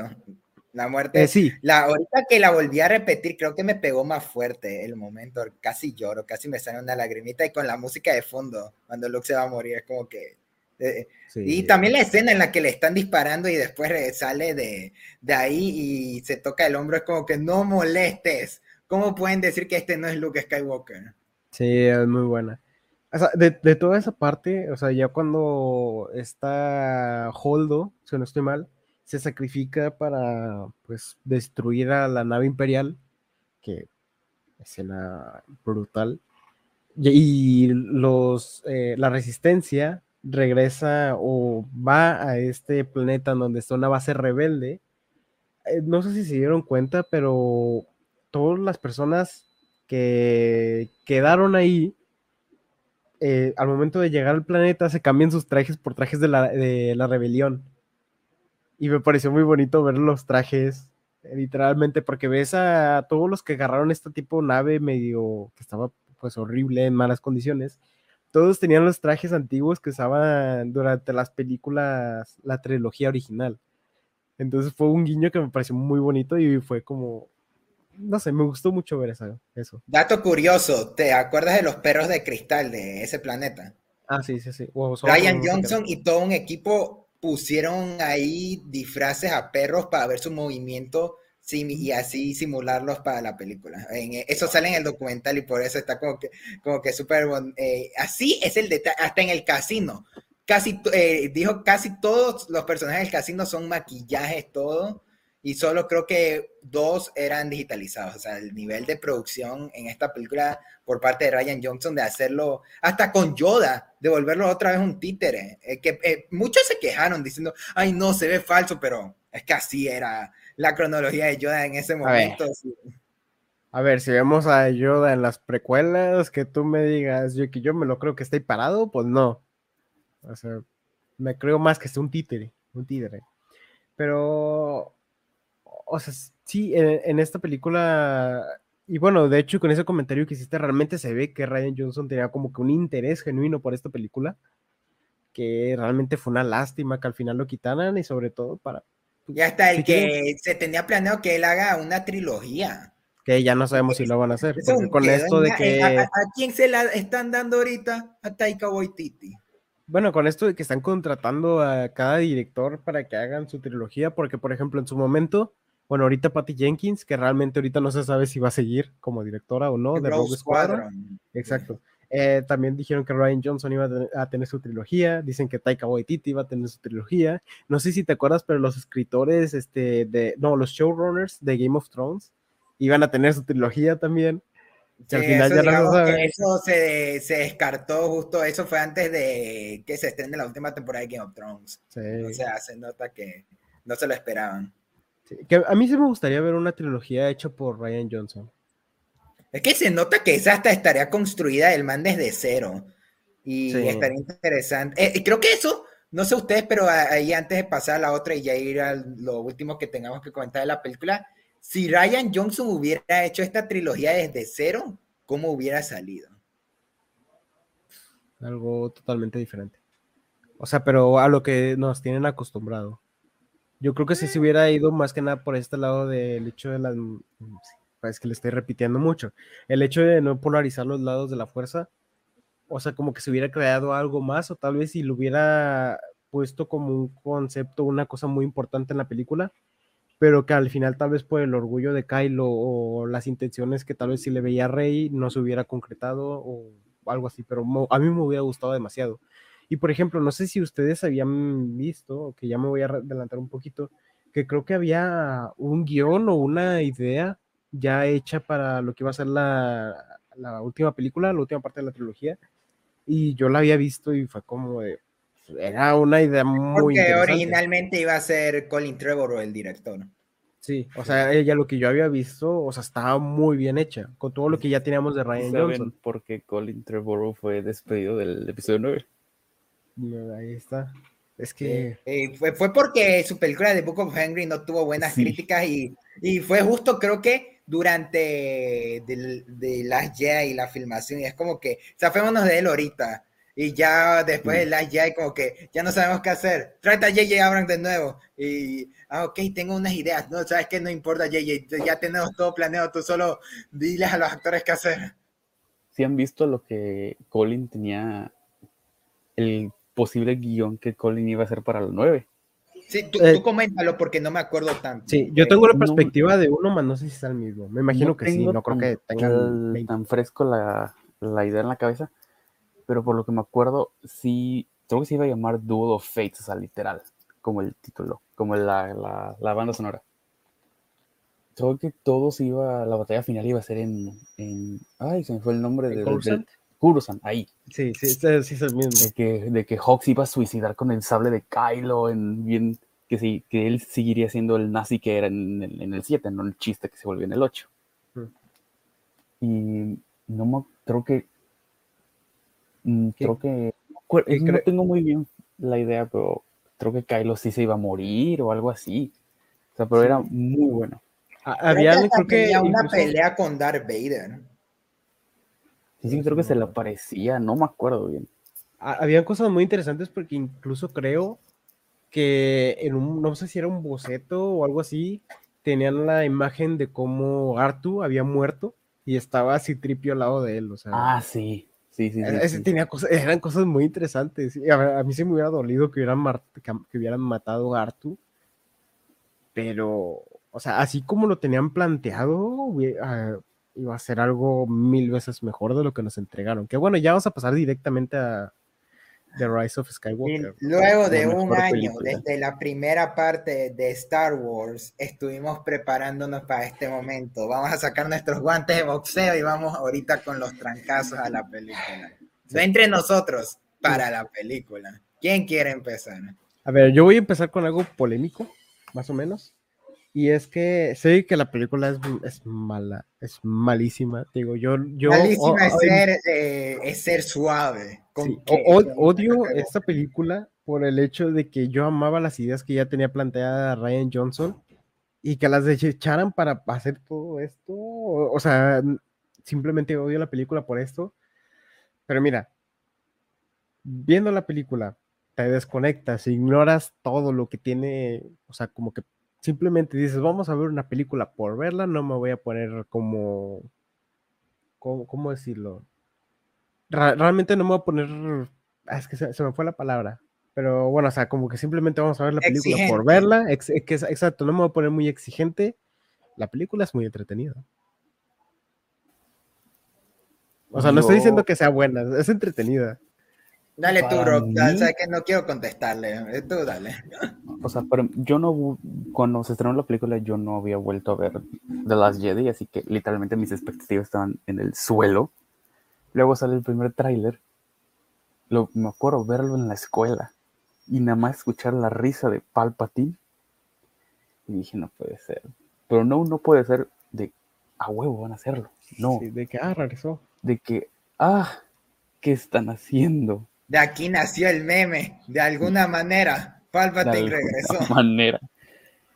Y empieza la película. Y en los, en los créditos iniciales, literal ponen Palpatine ha vuelto. De la muerte. Y es como, no, para mí la película es un fanfic mal hecho. Exacto.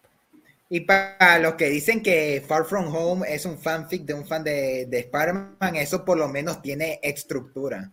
Mínimo Far From, Far From Home tiene corazón. Sí, esto. No, no, Esto no no. Way Home. Estaba diciendo Far From Home. No Ay, Way no, Home. No Way Home, perdón, perdón. Sí. Sí. Ah. Es que. ¿Qué podemos decir de esta película? O sea, realmente tiene muchas cosas malas. Es horrible. Hasta Para queda empezar, conmigo. Simplemente con el hecho de una cosa que detesté. El hecho de que al inicio de la película, este, Kylo venga a este planeta que, si no estoy mal, es Exegol, no estoy muy seguro, que llegue y es como de, y encontré a Palpatine. Y, y es como de que, bueno, tal vez si lo podrías poner como una tercera facción, entre comillas, de que sea como la facción de, de Rey, de Kylo y Palpatine, pero no, es como que le quitan toda la evolución que tuvo el personaje de Kylo Ren Volvimos lo a lo mismo. regresan y lo regresan a lo mismo de ser el, ¿cómo decirlo? Como el aprendiz, o sea, ser, no sé, Ser, este eh, supremo que se los... querer ser Darth Vader. Exacto, o sea, lo volvieron Literal, a hasta traen de nuevo la máscara de Darth Vader. Pa, porque si no queda el decírtelo, vamos a recalcarlo trayéndote en, en cada escena que se pueda la máscara de Darth Vader, que lo cual también es fanservice garantizado. Ah, sí. Es que sí, sí me dolió, o sea, lo de Kylo Ren. Y bueno, es que ya viéndolo como que fuera de todo esto, eh, realmente como que ahora en este tiempo se le está tratando de dar una explicación a cubrir todos los parches que dejó esta película con las nuevas series, con la, todo lo que están creando, que creo que eh, a pesar de que no se nos ha dicho tal cual qué es esto, qué es eso, como que de alguna forma le están construyendo todo para tratar de justificar algunas cosas o tratar de arreglar algunos problemas que tiene esta película, pero es que sinceramente... es Están diciendo hasta más, están diciendo hasta más de lo que hicieron. Sí, es que realmente... Es que se nota demasiado que una vez que se estrena The Last Jedi y ven la reacción de los fans, no supieron cómo arreglarla. Exacto. No Que- supieron qué es hacer. que hasta imagínate la racha que tenía Disney en ese momento, porque a los meses se estrenó Han Solo. Eh, fallo en taquilla. ¿Qué hicieron? Cancelaron todos los spin-offs. O sea, están en desmadre. Creo que el que ya no estén sacando s- películas de Star Wars y ahorita su universo televisivo, o sea, su salvación casi que casi, se debe tanto a Last Jedi como a esta. Porque eh, ahí es donde el no tener un plan les perjudicó a más no poder. Exacto, y por, y por eso yo agradezco que ahora por lo menos eh, ya tengan dos personas que están al mando de todo esto, que es este John Favreau y. Dave Filoni, exacto. Que inclusive, esto, esto yo lo había comentado contigo en alguna ocasión, creo, creo que fue en la de Boba Fett, que hacer una trilogía que ellos te estén supervisando como tal cual, lo que sea el caso de Kevin Feige en Marvel, pero con por ejemplo, una trilogía dirigida o una película dirigida por Bryce Dallas Howard, que se ve que es una persona que realmente le gusta todo esto, se, pasó, se apasiona por todo esto, a mí sí me encantaría verlo, con la supervisión de John Favreau y Dave Filoni, para que tengan cierta coherencia con todas las películas o con todos los proyectos nuevos que se estén haciendo. Y también creo que hasta lo dijimos en el episodio de Boba Fett con, con Rob, de que aún así, eh, siendo otro formato, porque no es lo mismo dirigir una serie que, que una película, quizás hasta eso fue lo que le perjudicó medio medio la dirección de Robert Rodríguez en su momento en The Book of Boba Fett, pero hasta The Book of Boba Fett tiene, tiene cierta, cie- transmite un amor a Star Wars, porque hasta Rob, cuando estuvimos con él, eh, estuvimos de acuerdo de que era entretenida, tenía, tenía elementos, tenía, se notaba el amor de los que hicieron The Book of Boba Fett fuera de que era un, eh, no tenía una estructura bien sólida, pero Rise of Skywalker se siente un producto, o sea, se siente un producto, o sea, ni siquiera, ni, ni siquiera puedo decir una, eh, una película de Marvel que se sienta tan fría como se siente The Rise of Skywalker, se, Se siente siente como hecha por encargo. Exacto. Eh, Eso o sea, es una película. en, en cargo, porque Es- ya es- tenían que acabarlo. Es una película hecha por encargo y tratando de justificar todas las cosas que no les gustó de la película pasada y que no les gustó a los fans. O sea, es un completo desastre esta película. Y porque se arrepiente el de. eh, ahorita viendo de nuevo The Last Jedi, la parte en la que le quieren hacer de que los padres de, de, de Rey eran unos don nadie simple así. Se me hacía interesante porque era el que no importa su linaje, sino el que quién es ahorita. De que ella se forme ya sin necesidad de ser una Skywalker, una, una solo, porque hasta el día de hoy sigo creyendo que esa man es más familiar de solo que de Palpatine. Y lo que hubo al final entre Kylo y ella fue, ah, eh, fue una cosa que no sé si mencionar aquí o nos bajan en YouTube. No sé, pero mira, creo, creo que queda claro. Sí, creo que queda muy claro que eso no fue nada sano. ¿Y qué más? Eh, ah, y claro, se arrepint- hasta Rose.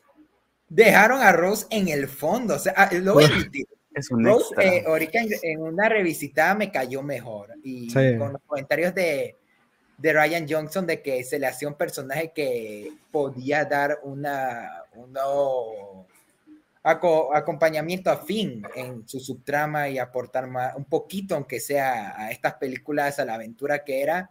Aquí es como que dijeron, ¿saben qué? A nadie le gustó, dejémosla en el fondo. Es como que se siente bien cínico, bien cínico de Disney hacer eso.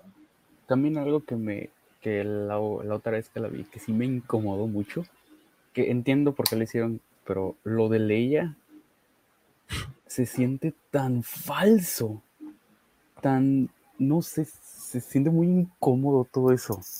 Porque claramente, ya sea que estés informado o no, pero cuando la ves, dices, hay algo que está mal aquí. Sí, o sea, como que está medio raro.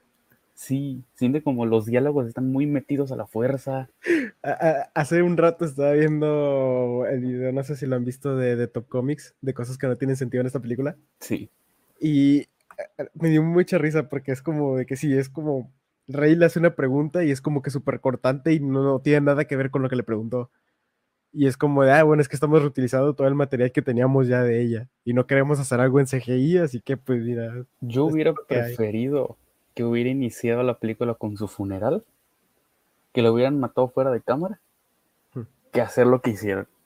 o ya a las muy, por así decirlo, eh, a, las, no sé a las malas, pero hacer algo como lo que hicieron con Tarkin en Rogue One.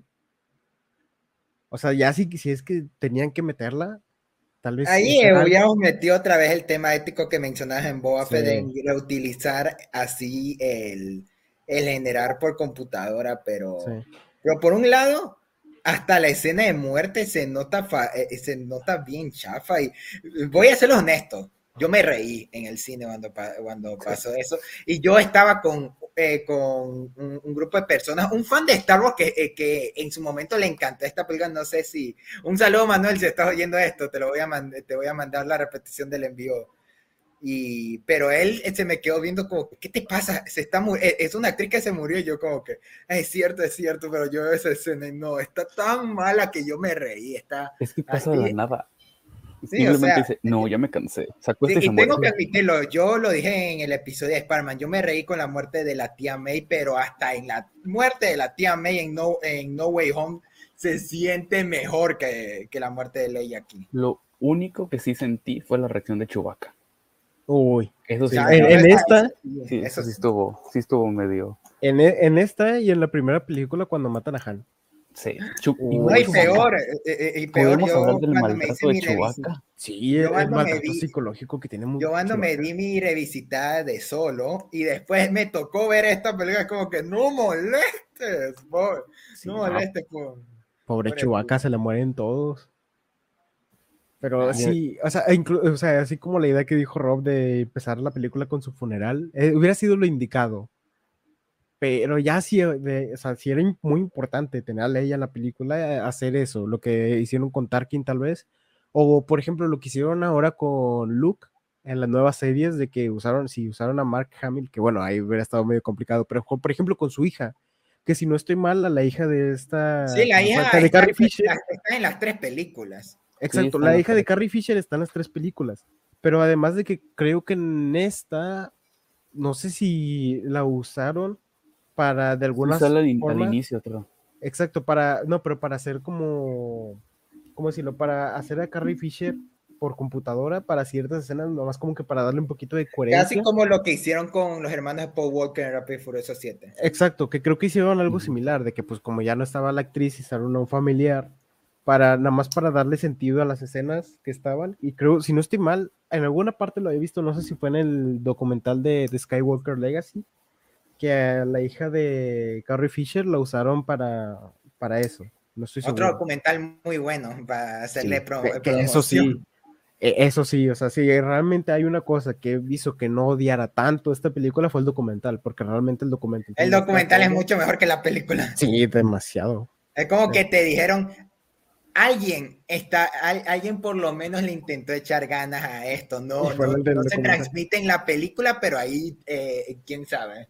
Y, te genera más amor a la, a la, saga que la propia película, porque hasta cuando salí de la película, yo dije, no quiero saber nada de Star Wars. Se me quitaron las ganas. Eh, ahorita estoy saturado de Star Wars. Y en ese y yo digo, no he visto de Mandalorian, pero aparte de Mandalorian, yo ya no quiero saber nada de Star Wars.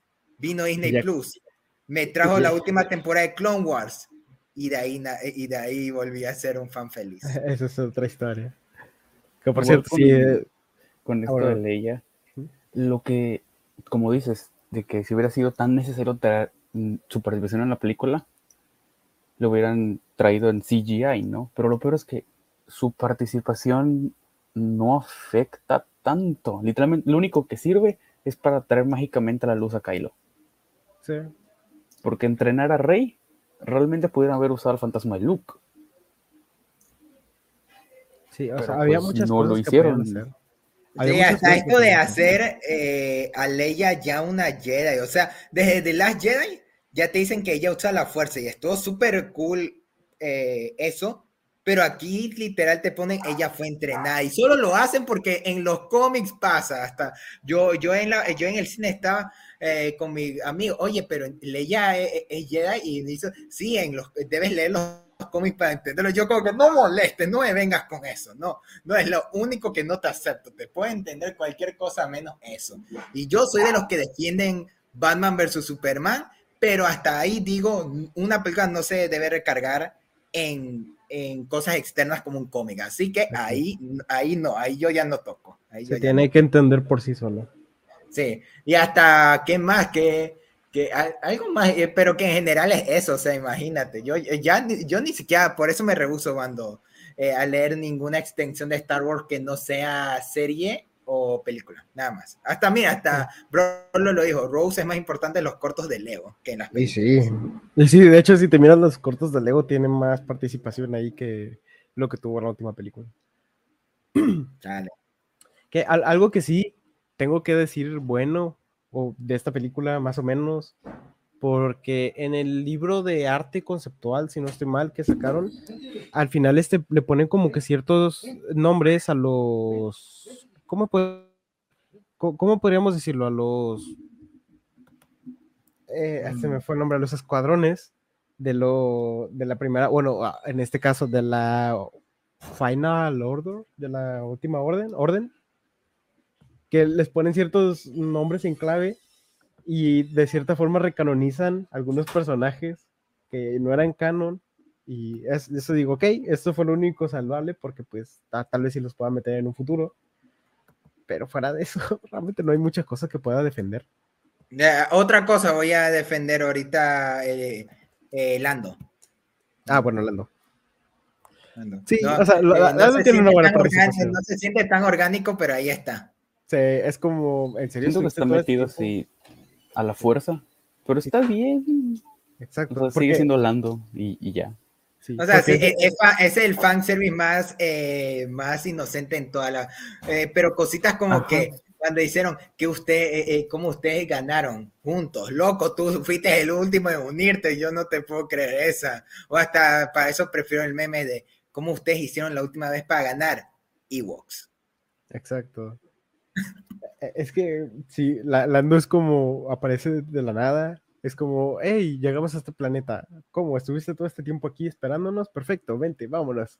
Pero eh, sí, está muy metido a la fuerza, pero me gusta.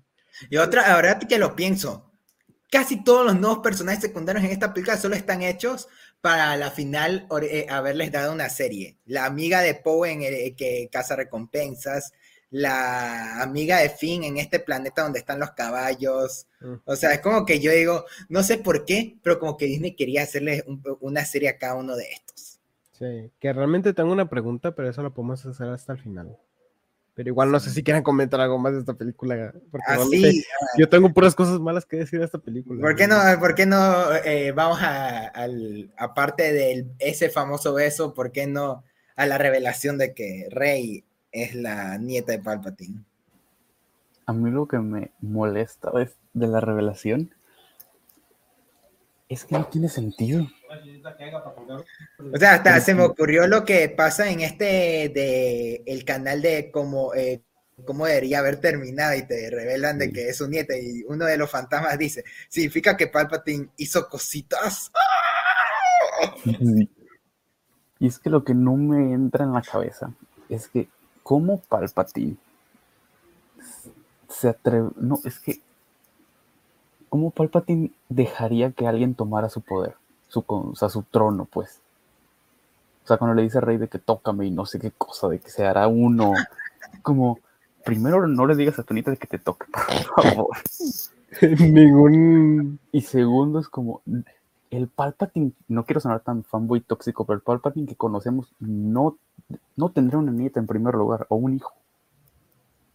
Porque, porque amenazaría su poder. Es como Voldemort en Harry Potter. No sé si leyeron el octavo libro. Ah, sí, el tiene una hija. de- Voldemort sí. no tendría una Ah. hija. Porque va Sí, o sea, contra su, su pensamiento. Sí. Es una O acción sea, muy solo como para conectarlo. Es solo para conectarlo simplemente. Ajá. Sí, son muchas cosas que, que no, no entiendo todavía. Eh, pero... O sea, que, a ver, si, si Ah, no, tú prima, Brando. Ah, bueno, si- siendo una persona que realmente se ha informado sobre esto, porque, pues, a ver, yo sigo ciertos canales en los que hablan de cosas de Star Wars y todo esto, más que nada para estar informado de cosas de las series, de las películas que van a estar sacando y todo este tipo de cosas. Y hay ciertos que sí te, que es- veo que están sacando cómics, que están sacando historias, en donde están tratando de justificarlo, pero aún así yo digo, es que, o sea, por más que quieras justificarlo, ¿cómo meten todo esto en esta película? Y después que te meten de que este man creó a Snoke un pocotón de clones, o sea, es como para también meterte la justificación de dónde salió Snoke. Y, Que por, que por y cierto, está muy así, es que lo dicen y ya, sigamos a lo siguiente, olvidémoslo. que por cierto, en, en- creo que es en The Mandalorian o algo así, ya te están poniendo los cimientos de que Snoke es un clon. O era en The Mandalorian o qué serie. sí, en la o segunda era- temporada ahí te ponen de que el imperio estaba experimentando con clones o algo así. sí, o sea, te digo, es lo que, que ya. Que Dave parte Filoni de eso pues, era la razón por la de- que quería a Baby Yoda. Que eso me da miedo de Mandalorian, que dicen que la tercera ya es la última. Sí. Que me da Eh, miedo en- que se pongan a justificar las secuelas Es que en en, en lugar de darle cierre. En teoría lo que, lo que tengo yo entendido es que va a ser la última tal cual de, de Mandalorian. Pero realmente los personajes van a seguir saliendo en otras series. Sí, porque hasta que al tienen- parecer sí va a haber segunda temporada de Book of pero no han confirmado nada. Pero creo- que ya casi que casi ya se está viendo para una segunda temporada. a, a- a lo que tengo entendido con todo esto, lo que quieren hacer es como que crear un mega evento, como lo que hace Marvel. No, no, como lo eh, que hace Arrow. Flash en la serie de CW, así, crossover Exacto, entre las series. es- exacto, para hacer un mega evento final para darle ya conclusión a toda la historia. Entonces, o sea, pa- por eso realmente todavía tienen tiempo, todavía tienen mucho tiempo para hacer todo este tipo de cosas. Sí, pero siento que en las series está mejor construido. Ahí ya, ya hay como que gente genuinamente ya viendo qué van a hacer. Aquí es como que a, la- a chingar. Entonces, y mira, justo cuando yo estaba en el cine y me salió la revelación y dicen, eh, eh, eh, eh, Palpatine, es tu abuelo, eres la nieta de Palpatine. Yo, yo estaba a punto de, de salirme a la sala de al lado que estaban dando Frozen 2 y aún no la había visto. Yo me hubiera ido de no ser porque estaba con gente. Solo por eso, solo por eso. Ya después me tuve que, ya la siguiente semana ya me vi Frozen 2 y, ay, qué bonita es la vida. Qué bonita es la vida. Eso está- definitivamente está mejor. Hasta por cierto, el personaje de Lupita Nyong'o está aquí solo por estar. Sí. Es que. Ay, es que la cantidad de cosas que tiene esta película. está Todos están en esta película por estar. ¿A- ¿Algo que quieran agregar a esto? Mm, mm, Yo nada más quiero decir una cosa. Por más que no me caiga bien Rey y que no me guste el personaje como tal, siento que una serie secuela de ella sería una muy buena idea. Eh, Eso, es lo que les iba a preguntar. O sea, fuera de todo esto, de que ya terminaron las películas, ¿sí les gustaría seguir viendo de, estos personajes, sobre todo de Rey? Eh, o sea, continuando como que la historia. Porque, por ejemplo, a mí sí me gustaría ver una serie de Kylo Ren, pero siento que no tanto de Kylo Ren, sino de lo que estaba haciendo este Luke con su academia y que salga Kylo Ren. No sé, tal vez. Que lo vería un poquito complicado, pero, o sea, se me haría interesante. Pero vaya, o sea, ¿les gustaría ver, por ejemplo, a Rey en una serie o en una futura película? No sé. yo daría más por una serie. Siento que es un personaje que se puede redimir de una u otra forma. Si lo hacen bien, pues podría resultar. Sí. Y sobre todo con esta cosa que te agregan en esta última película que Finn es sensitivo. Ujú. Sí, o Otra sea, cosa saca de la manga. Exacto. O sea, ¿cómo? O sea, ¿cómo? O sea que en teoría con entrenamiento Finn podría ser un Jedi. Ah, sí, porque hasta eso dijeron que, di- que se había eliminado y que lo que le iba a decir eh, a Rey era que la fuerza, él sentía la fuerza. De que podía. Sí, o sea, o sea, siento que una serie con hasta con Poe, eh, Poe y Finn podría servir, porque siento que hasta ni, ni Finn ni Poe tienen un final como tal en la película. Eso es algo que me enojó eh, full, porque son personajes que ya llevamos conociendo tres películas, y en esa película Poe es un chiste. Finn está de fondo, solo gritando, ¡Rey! ¡Rey! O sea, y, y para nada, o sea, y ese es su final, o sea. eh, y como que solo le- se preocuparon en darle un final a Rey, nadie más. Y es como Sí. que. No, o sea, siento que hasta una serie podría ir mejor cerrando un arco o ver dónde meterlos, porque siento que, pero obviamente, como dije, Oscar Isaac con su relación con Star Wars, creo que hasta eh, eh, John Boyega dijo que tampoco tenía la mejor relación con Star Wars. Siento que la única que genuinamente regresaría por regresar sería Daisy Ridley. Sí. Sí. Pues mira, ¿qué te puedo decir? Tengo un Funko de Kylo Ren ahí, tengo un Funko de Rey. A mí los personajes genuinamente me gustan mucho. Entonces, yo sí, a mí sí me gustaría verlos de regreso. O sobre, sobre todo a Rey. Siento que tienen cosas que contar de ese, de ese personaje. O sea, que realmente no lo aprovecharon tal cual. Y como dice Rob, hay una forma de redimir al personaje y pues sí me gustaría ver más cosas de ella. Y ver a, de pronto para lo que se venga en cualquiera de las en las trilogías que vengan, la de Ryan Johnson, la de los de Game of Thrones, la de Taika Waititi. Sí, es que se Que- terminan haciendo. Sí, o sea, quién sabe. O sea, Igual De hay que hay oportunidades para. Feige. Ah, es verdad, hay una película que va a producir Kevin Feige. O sea, hay un montón de películas Sí, y no se ve ante- nada en- en o sea, en, cuan- en cuanto a planes, no les hace falta. O sea, tienen más planes de los que van a hacer. tienen de sobra. Sí, tienen de sobra. Sí.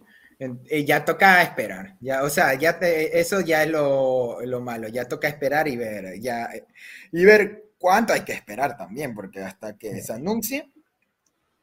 Porque mira cuánto esperamos para una serie Obi-Wan. Sí, eso, eso es lo único bueno de acabar, de que ya realmente falta muy poco para la serie de Obi-Wan. La cual va a tener episodio aquí. Exacto. Como Si Rob quiere estar, va- Rob va a ser nuestro invitado estrella para los temas de Star Wars. Por supuesto. Perfecto. Bueno, De no, una, y ah, mira, no- no solo Obi-Wan viene este año, también viene Andor de, de este ma- y no sé si la temporada 3 de, de Mandalorian sí terminará llegando para finales del año. Y Probablemente. Batch, ¿no? Ah, la bueno, segunda es que temporada. Bad Batch. En teoría sí. Y me- Ah, pero me imagino que Batch también. Me, me imagino que si hacen lo de, de Mandalorian, tal vez si lo hacen como The Book of Boba Fett. Que lo estrenan a finales de este año, pero realmente se va a llevar a cabo a lo largo del próximo año. Es porque lo que yo había leído, ese era el plan original de ponerlo en noviembre como, ca- como las anteriores temporadas, pero se retrasó creo que uno o dos meses por el Omicron cuando llegó a Estados Unidos y, dos y les tardaron en recuperar el ritmo y ya ahí hace poco ya se acabó la filmación. Entonces, a ver cuánto tiempo de eso también les consume en producción y todo eso. Sí. Pero eso bueno, hay cosas. O sea, realmente Star Wars todavía le quedan muchísimas cosas por ver en un futuro. Ahorita no está muerto. Más eh, ya es propiedad de Disney, hasta creen que lo van a dejar morir. Eh, pero no sé, hay proyectos interesantes, no como esta cosa. Pero bueno, a final de cuentas, yo no odio esta trilogía. Lo que odio es la última película. Sí, como todos. Pero bueno, Yo- ¿sabes qué? ¿Con qué poder? eh, ¿Qué ibas a decir, Rob? A que yo no odio la trilogía. O sea, la recuerdo como un mal experimento. Pero no, no la odio, simplemente no la volvería a ver. Porque le, pensando en Star Wars, puedo, puedo ver Mandalorian, puedo ver Clone Wars. Cosas buenas, ahora sí. Y que esta trilogía realmente cuando pienso en Star Wars, no pienso en la trilogía. Pienso en otras cosas. yo le tengo mucho cariño a los Porque hasta yo lo había dicho en uno de, de los episodios de Star Wars, no sé si fue en el de Boba Fett o en el segundo especial, pero que las mejores historias de Star Wars están en las cosas más pequeñas, Rogue One, Clone Wars, The Bad Batch, y claro, ahí también varias de las películas principales, hasta de Last Jedi podría entrar, pero obviamente siento que ese es el apartado ahorita más fuerte de, de Star Wars, creo. Las series. Sí. Sí. Pero, ¿sabes con qué podemos terminar?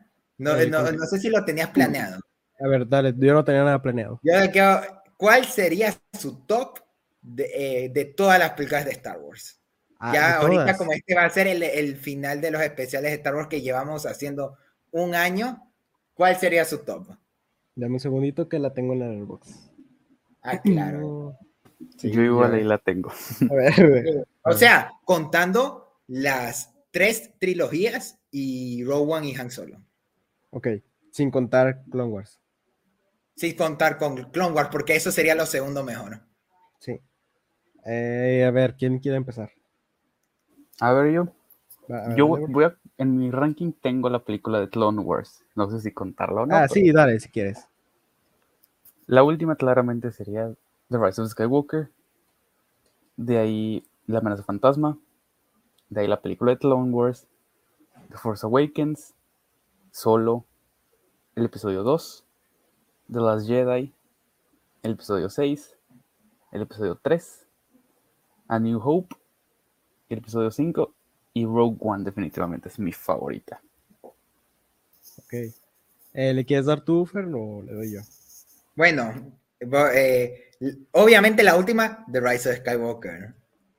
De ahí, eh, Clone Wars, la película, que, eh, que no se me hace mala, pero se me hace me. Ya.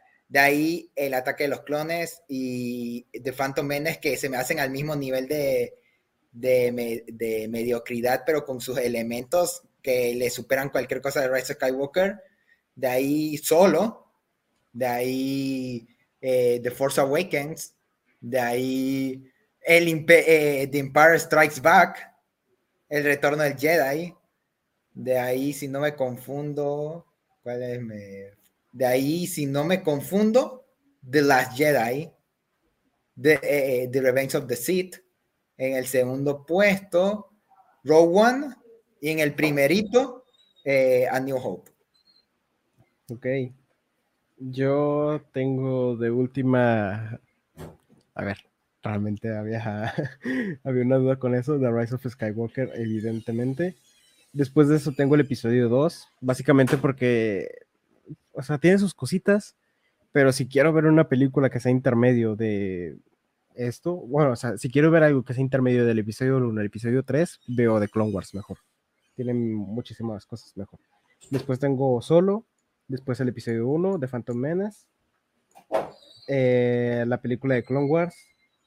eh, The Force Awakens. La película A New Hope. Después Revenge of the Sith. Return of the Jedi. En el tercer lugar tengo a The Last Jedi. En el segundo Rogue One. Y prácticamente empatada con la primera de, de Empire Strikes Back. Que siempre, siempre están en una constante pelea. No sé cuál poner de primera. Pero sí, sería entre Rogue One o The Empire Strikes Back. Mm. Qué cool. Pero Brandon, tú, eh, para ir ya a acabar, eh, ¿alguna última cosa que quieras decir de Star Wars en general, ya al haber acabado nuestra trilogía? Y también para Rob, ahí para que o sea, eh, den sus últimas opiniones como están. Y cerrar. Pues nada, no sean fanáticos de Star Wars, mejor sean personas que disfrutan de las películas y que pues mañana o prácticamente dentro de unas horas va a ser el día de Star Wars, así que pues feliz día de Star Wars y que la fuerza los acompañe. Bueno, pues feliz día de Star Wars a todos. Feliz día de Star Wars. Sí, esto eh, esperamos subirlo en Spotify eh, el día de Star Wars. O sea, ya mañana. cualquier- sí, ahí ya, ya los detalles los vamos a ver ya, ya quien lo edita ya después, pero vamos a hacer lo posible para que llegue mañana. Y si no, lo tendrán el jueves, pero igual feliz día de Star Wars Exacto. y disfruten. Pero bueno, ahí ya, eh, Brandon, tú puedes irse. eh, bueno, tú ahí haz todo el procedimiento de cierre y todo. Y Ok. ahí para que, bueno, tú, tú sabes, tú sabes, yo, yo ahí nunca me lo aprendí hasta el día de hoy. Ok. Y pues nada, muchas gracias por ver el stream, a las personas que estuvieron aquí, a las personas que estuvieron comentando, o simplemente a las que, personas que estuvieron escuchándonos, acompañándonos aquí. Muchas gracias de nuevo a Rob por estar aquí de nuestro invitado. a ustedes. Rob, si quieres dar tus redes, por si sirve de algo. A ver, si estoy en Twitter, veo bien mi arroba. Estoy. Estoy en Twitter como arroba rob-psg04 y en Letterboxd estoy como Roberto CPG. Para que me sigan. Sí, igual yo dejé los dos links en la descripción del Twitter y del Letterboxd para que lo vayan a seguir. Y bueno, esperamos tenerte para el episodio de Obi-Wan y ahí, ahí, quién sabe, ahí que eh, si Rob ahí en, en, la oportunidad, si él me dice, oye, me interesa este tema, van a hablarlo, porque si vienen varios temas, ya tenemos hasta julio si todo sale bien temas, así que lo único que podemos decir con seguridad es que aquí viene el episodio de Moon Knight que lo veremos cómo lo vamos a hacer, pero, pero ese es el que esperamos que sea el siguiente y obviamente después el de Doctor Strange. Exacto. Y pues nada, nos pueden seguir a nosotros en todas las redes, están en la descripción. Recuerden escuchar el podcast tanto aquí en YouTube como en Spotify. Y seguir la cuenta de TikTok de Palomitas en Serie, que siempre están muy activos ahí subiendo contenido a cada semana. Y pues nada, yo creo que sería todo. Y pues nada, pues adiós. Bye. Eh, feliz May the Force be with you y bueno, que la fuerza los acompañe. Bye. Adiós.